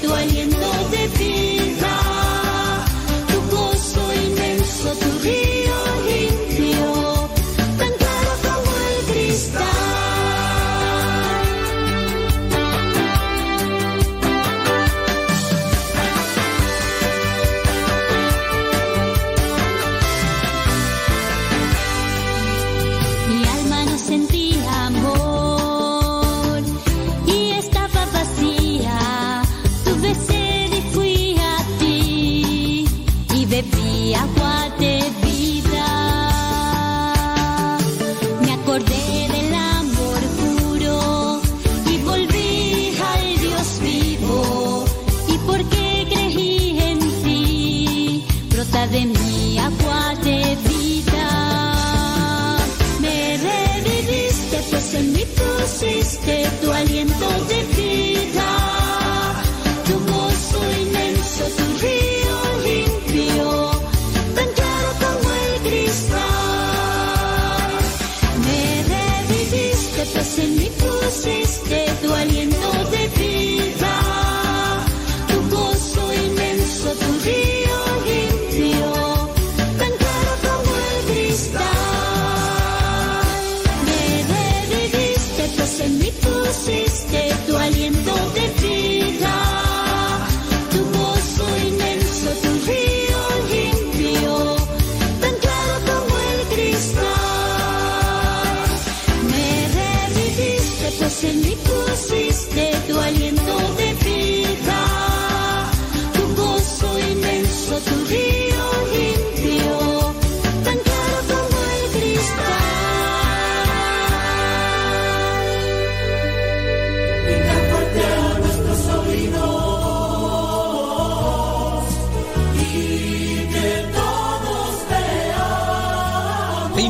Al próximo retiro de Adviento en el Centro Nacional de Reconciliación, ubicado en San Vicente, Chicoloapan, Estado de México. Si quieres saber cómo llegar al Centro Nacional de Reconciliación de San Vicente, Chicoloapan, Estado de México, búscalo en el Google. Comienza a las 9 de la mañana y termina a las 5 de la tarde con la Santa Misa. Domingo 27 de noviembre del 2022. Y si te preguntas qué habrá, habrá reflexiones, adoración, confesiones, dinámicas. Habrá una kermés también para disfrutar de antojitos y poder así llenar también la tripa. Obviamente habrá Santa Eucaristía. La cooperación para entrar o participar del retiro de Adviento es voluntaria. Domingo 27 de noviembre. A las 9 de la mañana y termina a las 5 de la tarde. Centro Nacional de Reconciliación en San Vicente, Chicoloapan, Estado de México.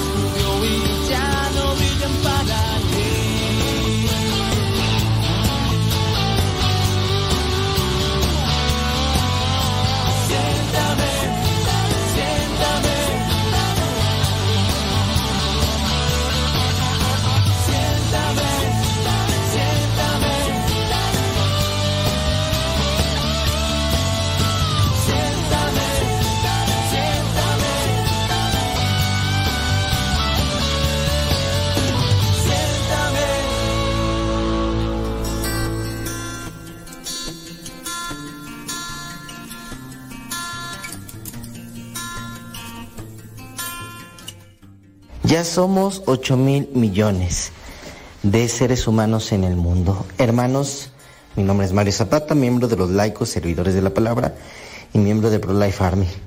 Ya somos 8 mil millones de seres humanos en el mundo. Y es una noticia que nos debe de alegrar porque estamos festejando la vida, la vida de personas que ayudan a que este mundo se forme de una mejor manera, conforme a los valores del Evangelio. Es una tarea importante para nosotros. Pero del otro lado existe el mito o el aparente e inminente peligro de una sobrepoblación. Nosotros estamos defendiendo la vida y para ello necesitamos informarnos también sobre estos, estas realidades, este tipo de, mm, de mitos, de creencias que se viven. Si bien apenas fue, fue salió la noticia, me parece que en estos, en estas últimas semanas, de que ya somos en el mundo 8 mil millones de personas. Esto a nosotros, ¿qué impacto nos causa? A ti, hermano, que me escuchas, ¿qué impacto te está causando? ¿Te preocupa? ¿Te motiva? ¿Te alienta? ¿Qué, ¿Cuál es tu reacción? Muchos de, de nosotros, me incluyo, cuando vivíamos en la ignorancia, pensábamos que el ser humano era el mayor causante de los males, ¿no? De que los animales no nos merecían, de que éramos los responsables de la extinción de tantas especies, éramos los responsables del cambio climático, somos los responsables de tantas muertes, de tanta, de tanta cosa y que debemos ser exterminados. Ese era un pensamiento tonto, un pensamiento sin fundamento. Cuando empiezo a investigar todas estas cosas y tengo un encuentro con Dios, mi mente cambia y mi mente cambia a un sentido de investigación, un sentido en el que no me dejo llevar por lo que escucho. ¿Cuántos de nosotros no hemos escuchado? Por eso la pregunta que les hago. ¿Cómo nos causa este impacto de que ya somos 8 mil millones de personas en el mundo y hemos escuchado que somos todo esto que les acabo de mencionar? Bueno, ¿el mundo realmente está superpoblado? Aquí está la pregunta. ¿El mundo está realmente superpoblado? A diferencia de lo que nos pintan todos los demás, ¿Seremos realmente una especie que está superpoblando el planeta? Bueno, pues los impactos y repercusiones que la alta concentración de personas conlleva nos obliga a repensar fórmulas eficientes para disminuir el, impacto.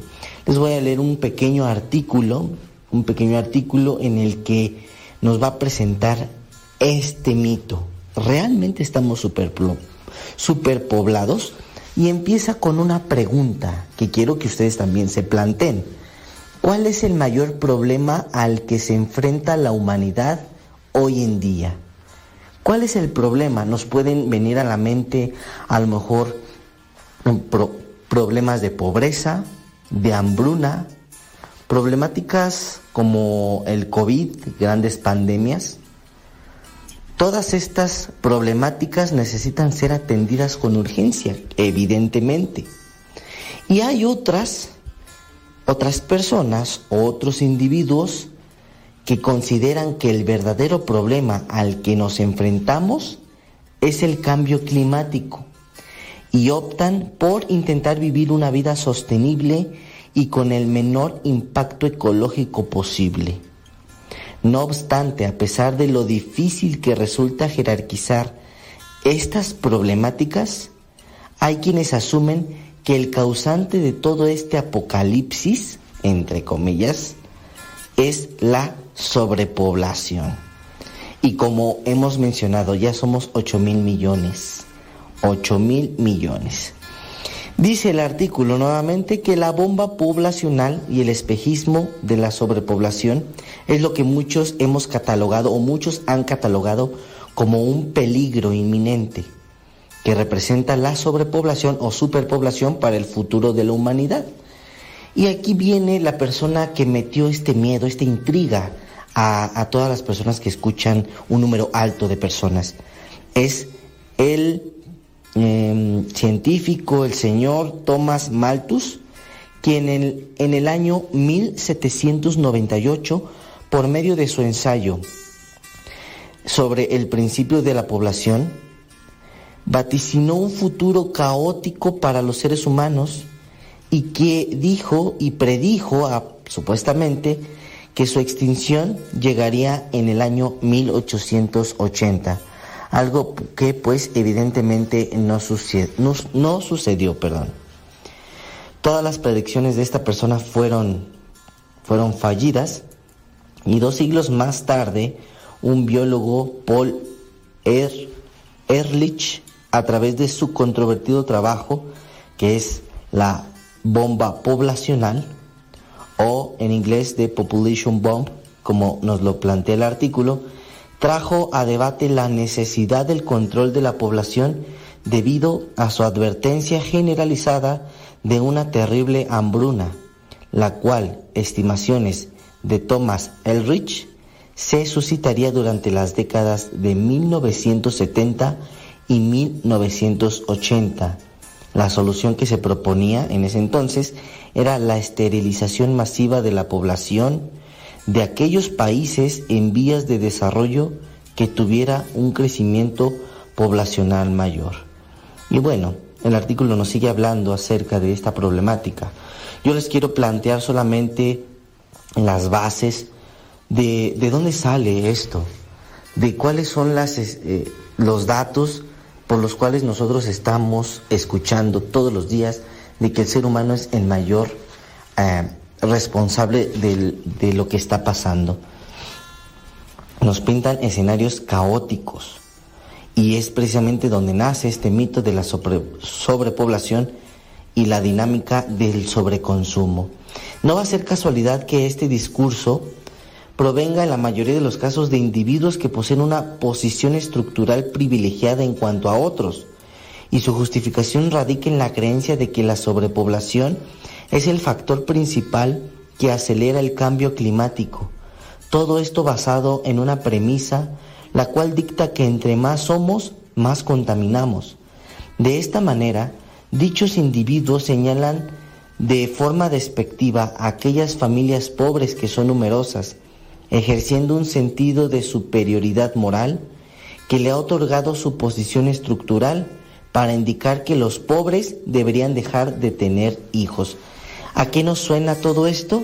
Pues al aborto, a la eutanasia. Recordemos que el aborto no, no hace menos pobre al pobre, no elimina la pobreza del pobre, no desviola al pobre, no hace algo por el pobre, sino nada más elimina al pobre. Y lo curioso de estos señalamientos es que el problema no es el número de personas en el planeta, sino el número de consumidores, así como la naturaleza de su consumo. Se sabe que los ciudadanos de los países más ricos dejan una huella de carbono superior al de las personas que habitan en países más pobres. Y para prueba de esto, hay un estudio desglosado por Oxfam, en donde indica que cerca del 50% de las emisiones del dióxido de carbono emitidas año con año provienen de solo el 10% de la población mundial. ¿Y cuál es este 10%? La más rica.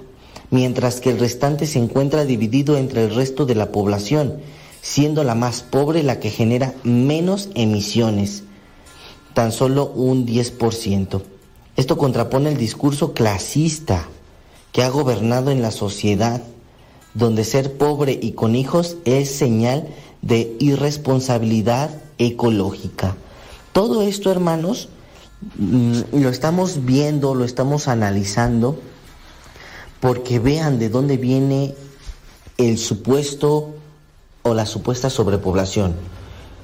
De acuerdo al estudio de Oxfam, viene de un pequeño porcentaje donde se desarrolla los países más ricos, donde lo, lo vemos en ciudades como Ciudad de México, en China, en Europa. Tenemos ciudades clave, puntos clave. ¿Y, ¿Y cuál es el problema en sí? No es la sobrepoblación del planeta, es la sobreexplotación de los recursos para esas zonas ricas. Si nosotros concentráramos a toda la población en México, cabría totalmente la población de todo el planeta Tierra. Entonces, incluso hasta sobraría espacio.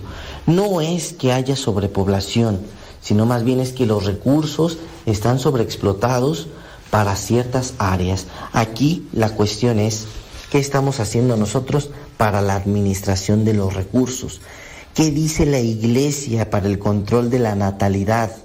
Con esto yo no quiero decir que la iglesia apruebe ciertos métodos, lo vamos a ver en otra cápsula. Y con esto tampoco quiero decir que tengamos hijos por tener hijos, sino que hay una paternidad responsable de, la cual la iglesia católica promueve a través de una carta apostólica de San Juan Pablo, de Pablo VI, perdón.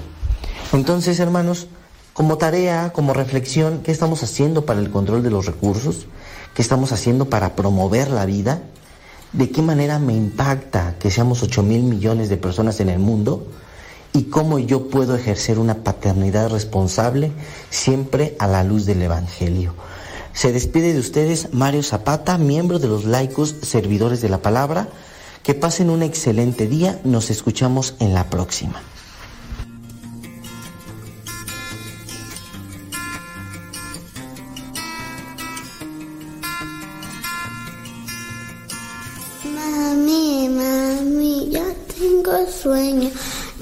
Me quiero dormir. Sí, mija. Vamos a hacer oración. Vamos a pedirle a papá Diosito y al ángel de la guarda que nos acompañe. ¿Quieres? Sí. Empezamos. Ángel de mi guarda. Mi dulce compañía,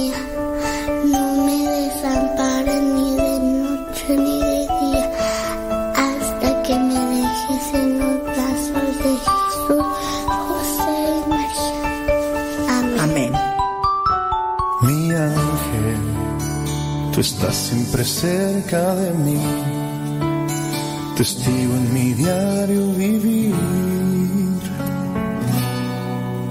Mi ángel, tú me cuidas y cuando tengo mis caídas, derramas amor en mi herida, tus alas me dan protección.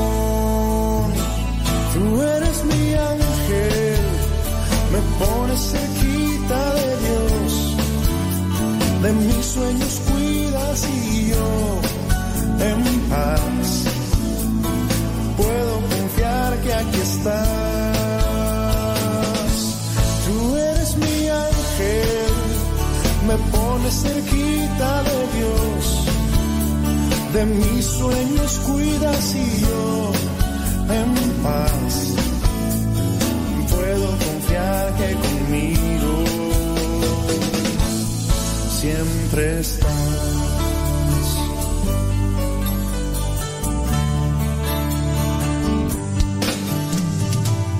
Sabes, ahora que lo he pensado, no sé si algún nombre ya tienes, nunca lo había imaginado, pero siempre me ha gustado y amarte como siempre lo he hecho, como lo quieres, mi ángel. Tú eres mi ángel, me pones cerquita de Dios, de mis sueños cuidas y yo en paz. Puedo confiar que aquí estás.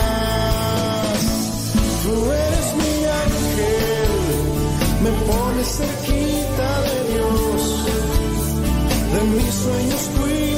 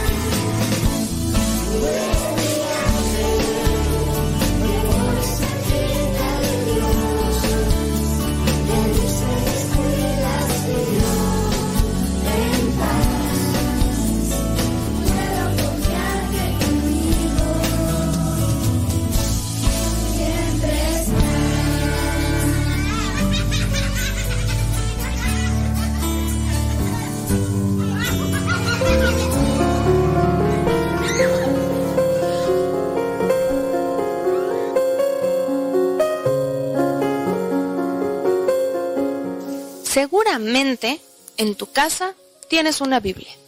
Y si no la tienes, te recomiendo que la compres y empieces a leerla. Dentro de la Sagrada Escritura encontramos muchos libros, 73 en realidad, y dentro de los cuales que se fueron escribiendo a lo largo de más de mil años, vamos a encontrar N cantidad de géneros literarios. Algunos libros que nos platican de la historia del pueblo o de la vida de Jesús, cartas, poemas, canciones.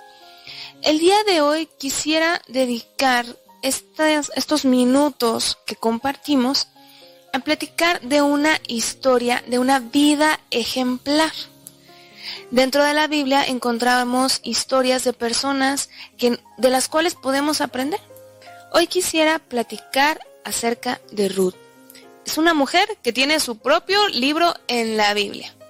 Pero la historia no empieza con Ruth, empieza con su suegra Noemí. Noemí vivía con su esposo en Israel en tiempo de los jueces. Todavía no llegaba el rey David a escena, todavía no había reyes en Israel.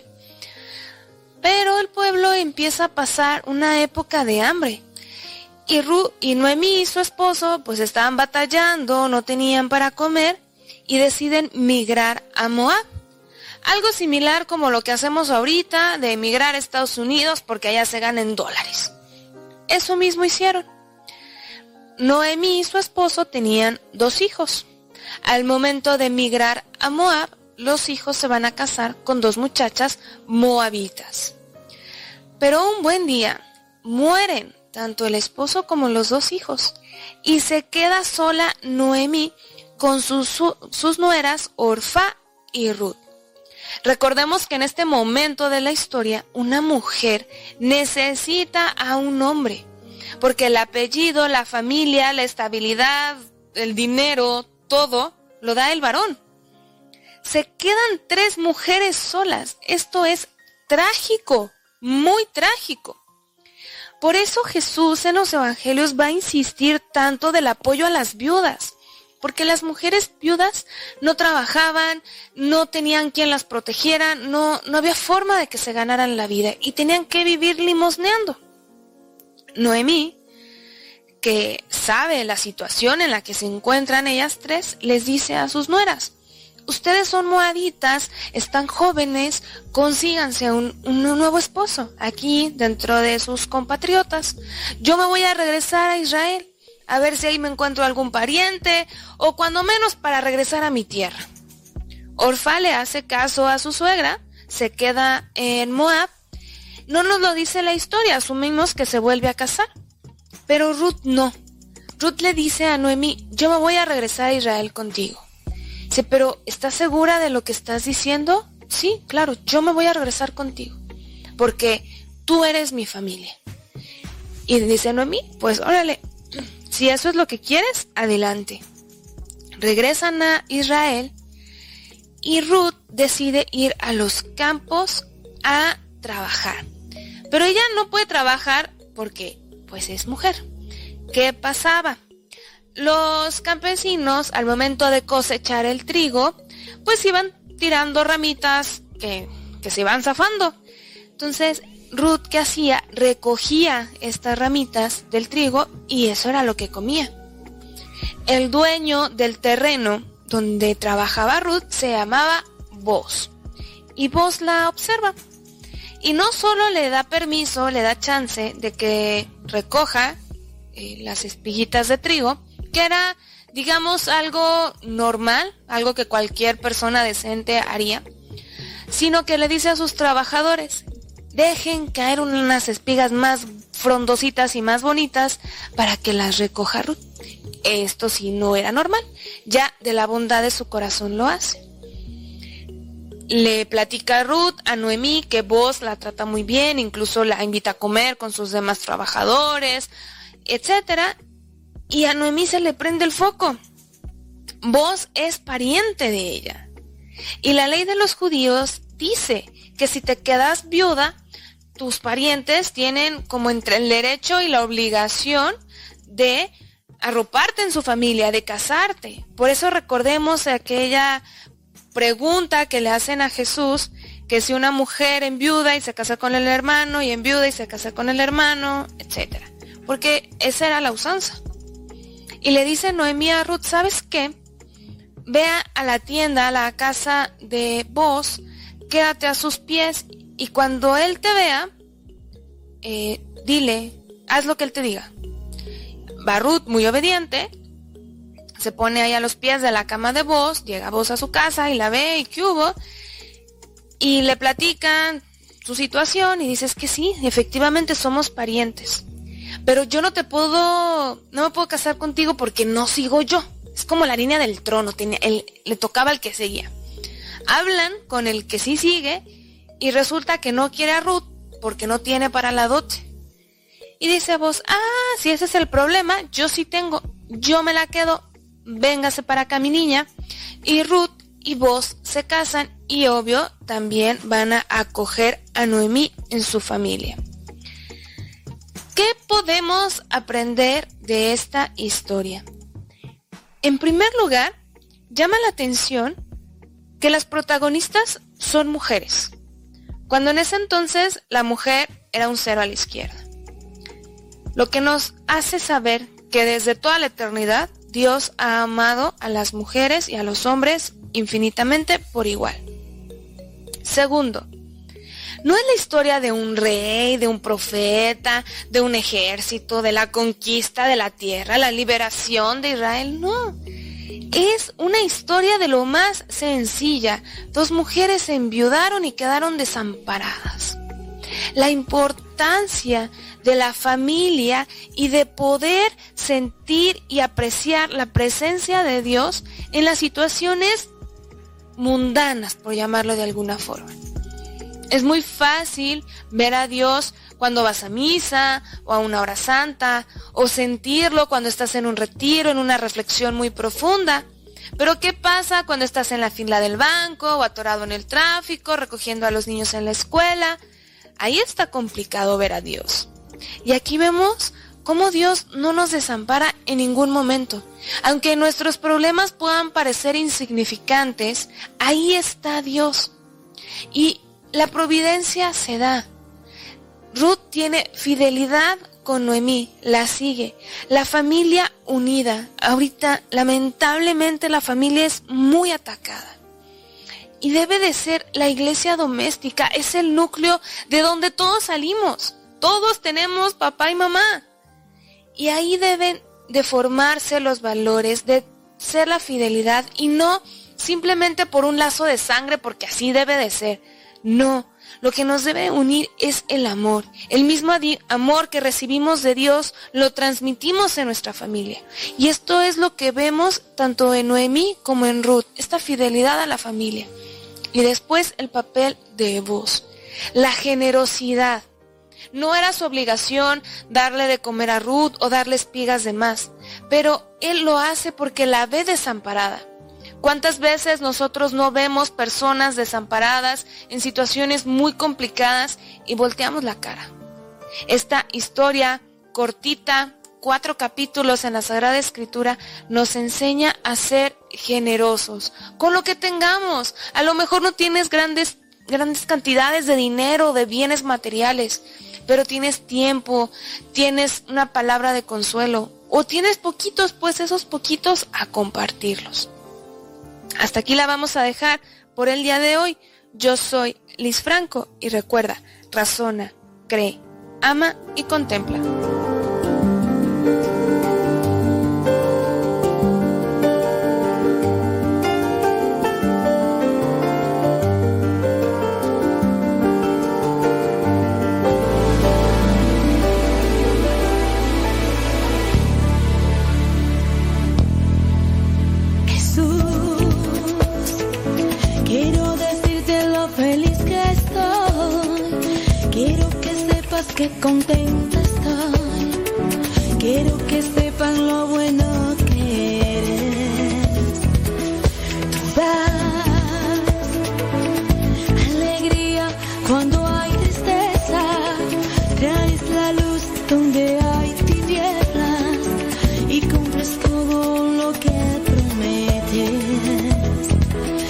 que tú